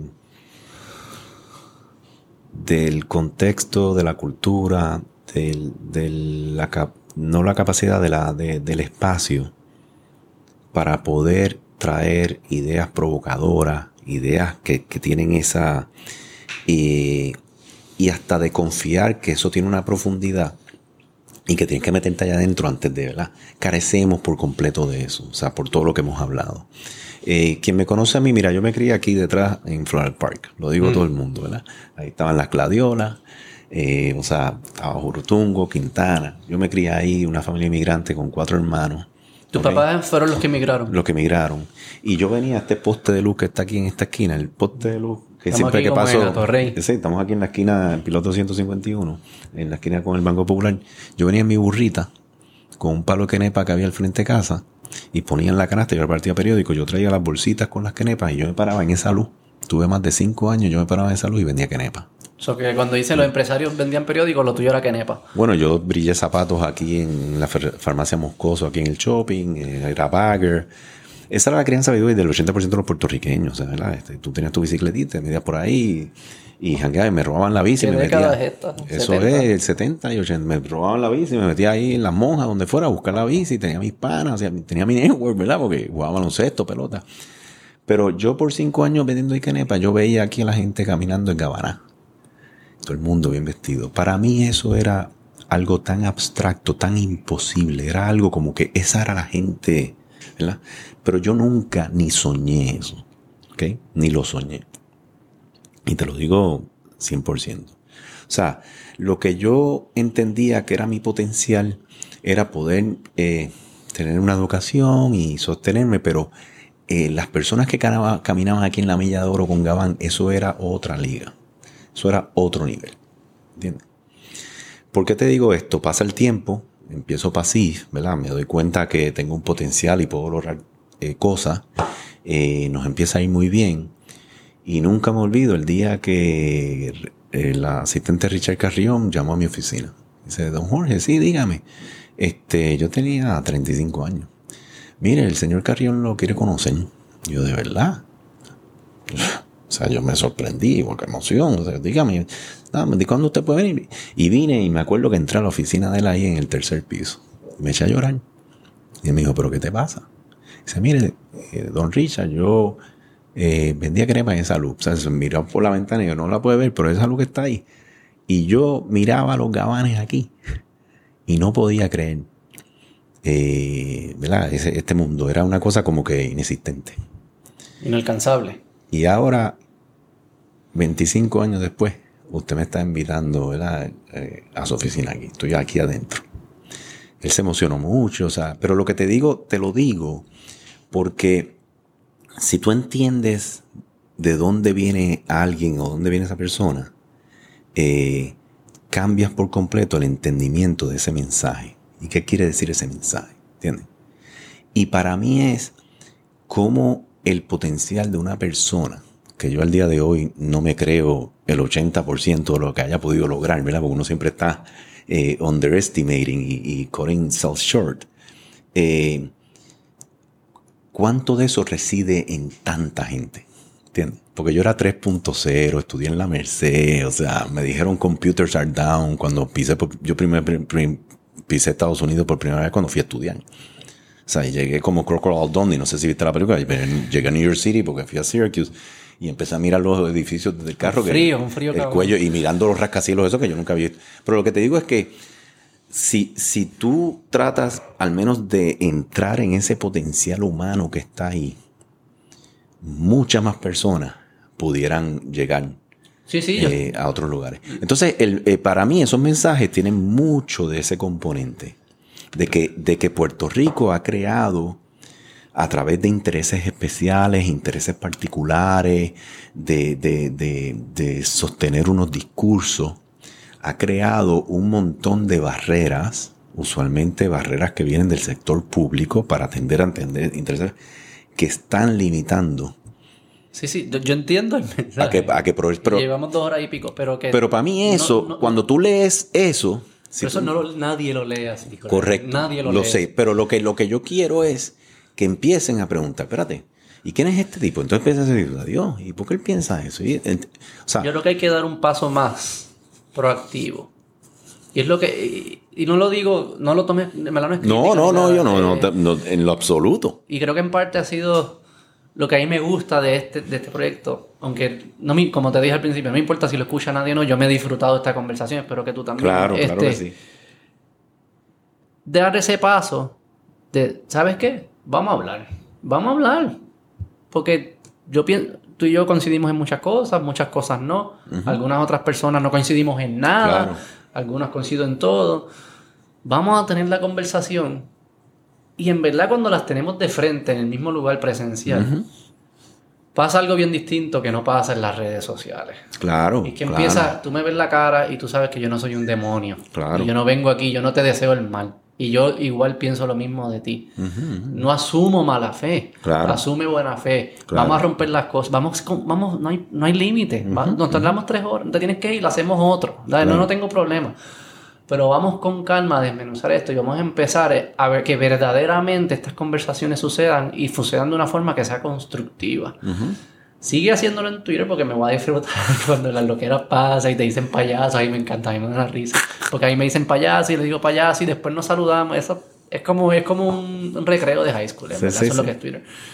Pero de en verdad, si queremos construir, tenemos que empezar a dar un unos pasos un poco más proactivos. Este eh, porque yo creo que sí hay un, hay un espíritu y hay un hambre de, de empezar a construir y hay un hambre de que surjan conversaciones nuevas porque la de los medios tradicionales no están siendo suficientes para nutrir curiosidades ni para resolver algunos de los problemas. Y yo creo que por ahí es que va. Y ahí me llevas a lo que el proyecto de vida que estoy haciendo ahora. ¿Qué es lo que Llevo ya dos, dos años. Sigue, Sí, Pasif sigue. yo, voy yo no, yo no, no tengo ni salario allí, ni tengo voz y voto allí. O sea, eres chairman. Yo soy el chairman y ya. Y, lo, y, están, y, están, corriendo lo mejor que cuando yo lo corría. Pero eh, básicamente llevo ya dos años eh, con, ya lanzamos en diciembre el Instituto de Libertad Económica para Puerto Rico. Eh, ¿Cuál es la misión? El, instituto es un centro de pensamiento, o sea, básicamente estoy aplicando todo el tema de ingeniería, o sea, un centro de pensamiento que es lo que tú usas investigación académica, usas análisis, estamos en una colaboración con la Universidad de Puerto Rico, eh, yo estudié allí en la maestría. Eh, y tengo colaboradores, mayormente profesores, haciendo investigación, que es lo que es el centro de pensamiento, un think tank. Tú construyes pensamiento para, para tratar de provocar un cambio en la política pública. Mm. Y lo que buscamos es remover barreras del sector público para que más personas puedan introducirse en el mercado. El enfoque grande mío es el empresarismo, es mi pasión, empresarismo, innovación, competitividad. Y yo creo que los jóvenes y las personas que están tratando de emprender no van a tener las mismas oportunidades que yo tuve cuando yo empecé. ¿Entiendes? Ahora es mucho más difícil eh, montar un negocio, participar en el mercado. Eh, ¿Por qué es más difícil ahora? Uf, por, por, toda tienes una burocracia gubernamental bestial. ¿Qué es lo que, tienes, tienes leyes, barreras, leyes, cuál, es, cuál, es, la barrera que yo Tú tienes leyes proteccionistas, este, tú tienes leyes eh, que protegen intereses particulares. ¿Tienes ejemplos? Tú tienes, eh, bueno, vamos a empezar con eh, todo el tema de permisología. Porque yo quiero montar un negocio. Lo que quieras.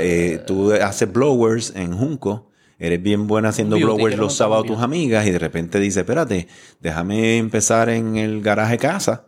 Eh, no parqueas más ahí, le pones unos cuadros, unas cosas, pones dos sillitas y quieres un beauty. Esa persona puede acabar teniendo una cadena de beauty en, los Estados Unidos. O sea, o sea, de ahí es que sale la innovación. ¿Y por qué eso no puede eh, pasar? Esa persona eh, le interesa hacer eso Primero, bien difícil que tenga role models y tenga personas que hayan hecho eso por ahí, porque el sistema no, no está diseñado para que mucha gente entre y haga esas cosas. Así que estamos... Claro, pero eso no, eso no es...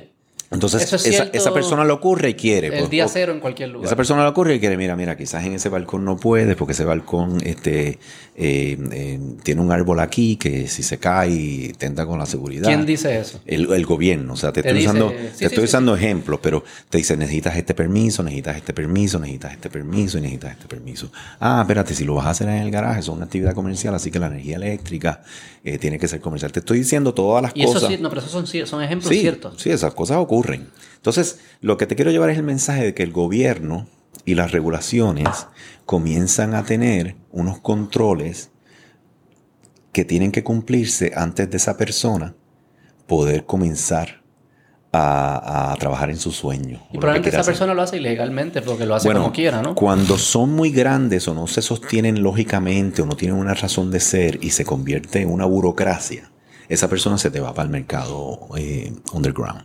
Ese del blower probablemente pasa muchísimo. Claro. Ahora, eh, te fijas que Puerto Rico eh, se quedó un poco atrás porque ahora hay muchos sistemas de trust system donde tú, ok, comienza y asegúrate que me cumples con esto. ¿verdad?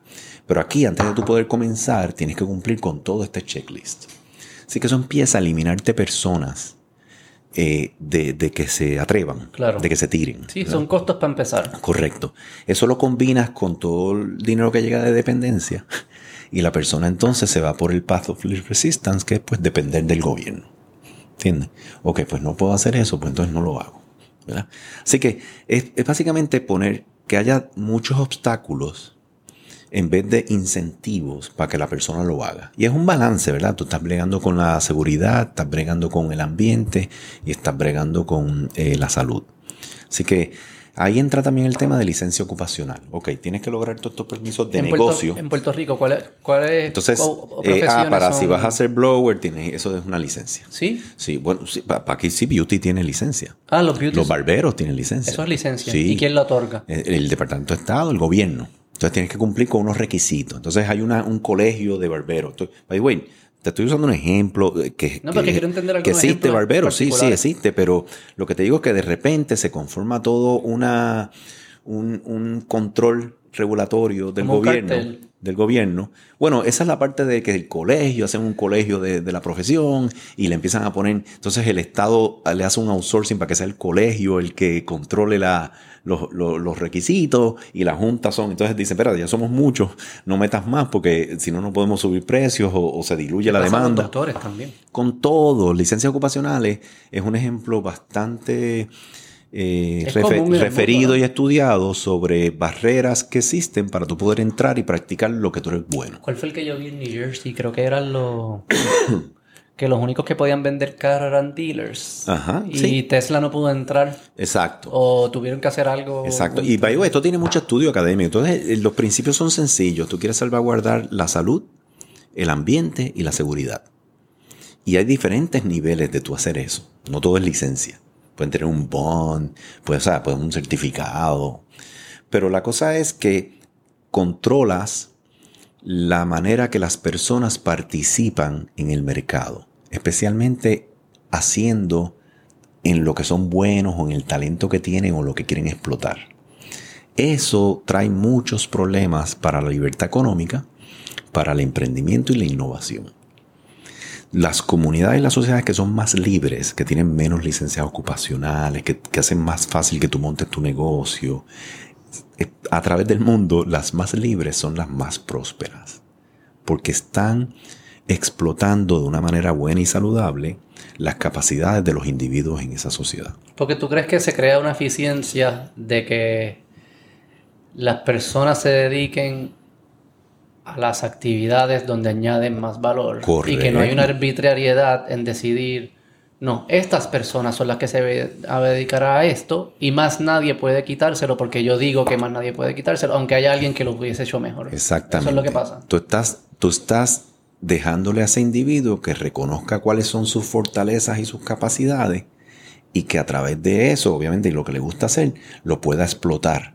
Y con eso pueda ser una persona productiva, que participe en la sociedad y que añada valor a, la, sociedad en la que vive. Pero eso significa que, por hablar del barbero, que fue el que hablaste, dice que no saben, whatever. Sí, pues el, barbero tiene licencia, hay licencia barbero. Pero eso significa que hay personas que son mejores en barbería, que no pueden ser barberos porque no pueden entrar a esto, y personas que son peores en barbería y quizás mejores en otra cosa, están siendo barberos.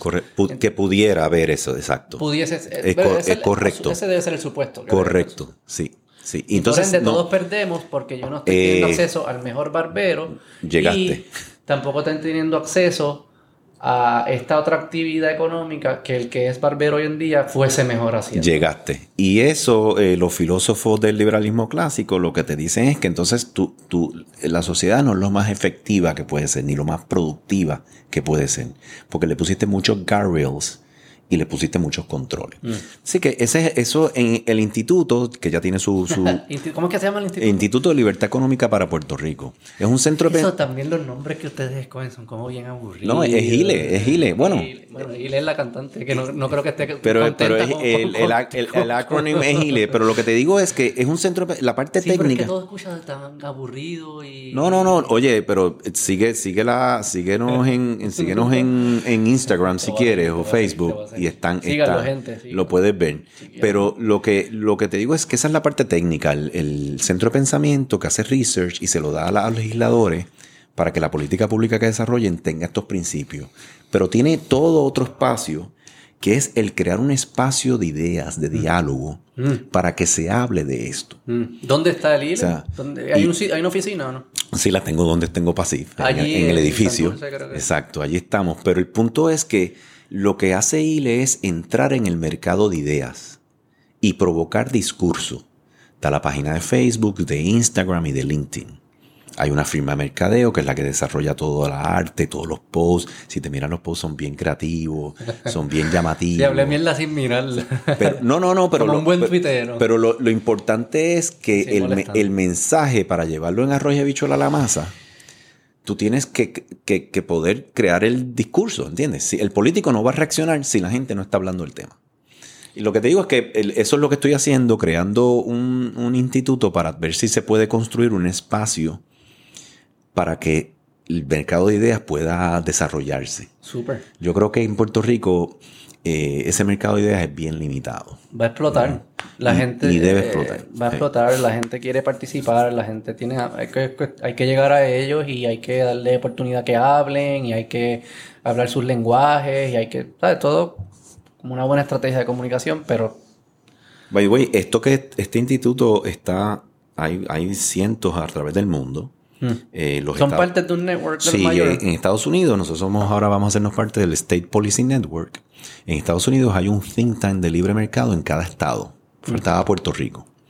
Eh, y están bien, trabajan bien consono con legislatura. La legislatura les envían las piezas de política pública para que se la analicen.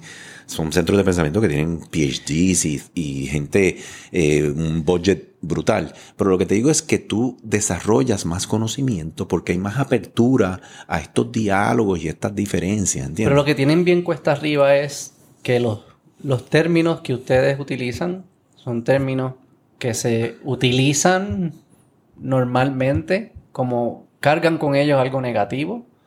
Eh, en, el coloquio popular. Eh, el mercado es culpa del capitalismo y el mercado el problema de deuda y, y, Wall Street. No estoy diciendo que, soy, que es cierto, estoy diciendo que es lo que... cuando, tú, cuando tú insertas esas palabras, ellos no, la gente no está pensando lo que tú estás pensando. Pero mira, por eso te dije la historia mía del, de la luz y la quenepa. El, el, capitalismo tiene unos retos, se conocen como retos del capitalismo. ¿okay? Están en el website. ¿Qué son? Nepotismo, amiguismo, falta de meritocracia, el rent seeking, la búsqueda de renta, el clientelismo, el financiamiento político. Puerto Rico tiene todos esos males y esos males existen. Pero le toca a la escuela de pensamiento que tiene esos retos traerlo y hablarlo. Sí, sí, sí. El que me diga a mí que yo estoy a favor del nepotismo, del clientelismo, no, y yo estoy a favor del, capitalismo. Eso es crony capitalism. Pero lo que tú no puedes hacer es decirme, el capitalismo no sirve porque tiene estos retos. No, no, no, no, no. El, el capitalismo es el primero que tiene que meterle mano a esas ineficiencias que provocan individuos para sus beneficios, porque en eso no es lo que cree el capitalismo. Yo no estoy diciendo, eh, yo estoy diciendo que pero, la percepción. Claro, pero, pero ¿por qué? Porque no se ha hablado de eso. Mira, mira, mira el, sentido más, lo que hablamos. 53% del GDP de Puerto Rico es el gobierno, a través del sector que intercambia privado, que intercambia con ellos. El primer, eso es cierto, yo nunca había escuchado esa mesa. Sí, Puerto Rico, mira, tú tienes como 53-54% del GDP, lo drive el gobierno pero las farmacéuticas, las farmacéuticas son como 30 con nosotros los que le suplimos. El turismo es como 6. Pero el gasto del gobierno no es 53% del GDP. El, no, el GDP, el, cuando tú coges todo lo que hace intercambio económico con el gobierno.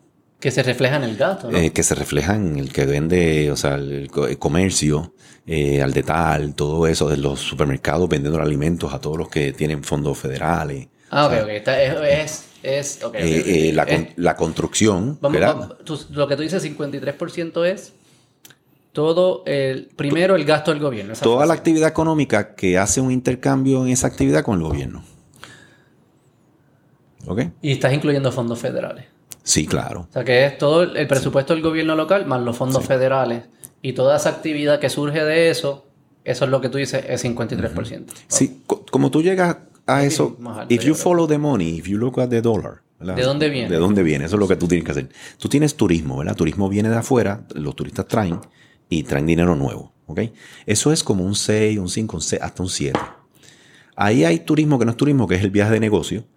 Así que tiene, que, tiene un poco de ruido esa, esa data, pero vamos a ponerlo así. Sí, pero consume igual. ¿no? Tienes, las farmacéuticas que te generan entre ellas y empresas como la mía que no le hacen negocios sino son ellos. hay como un 30% del GDP. Ellos son 22, 23 y puede llegar a un 30. Agricultura, que lo pudieras ver, aunque ellos, pero lo pudieras ver como una actividad económica primaria, ¿verdad? Eh, pues está menos de un por ciento quizás. la exportación de aquí afuera, que no es el gobierno, esa está como un cuadro, muy poco. Quitando la farmacéutica y todo. Sí, claro, claro, no, no, local exports. Cuando tú coges todas esas, el resto te llega como ese 54. Entonces, el problema con eso es que tu sector privado no es privado, porque tiene una relación muy estrecha y depende demasiado del gobierno.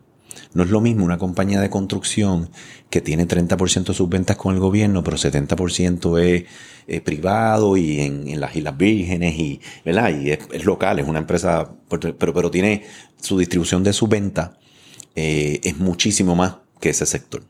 Sigue.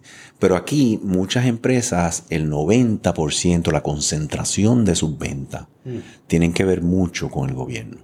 El problema de eso es que no, no tienes un contrapeso en los retos que tienes que hacerle saludables al gobierno y a la vez empiezas a crear eh, amiguismos, relaciones que, crean estas leyes proteccionistas.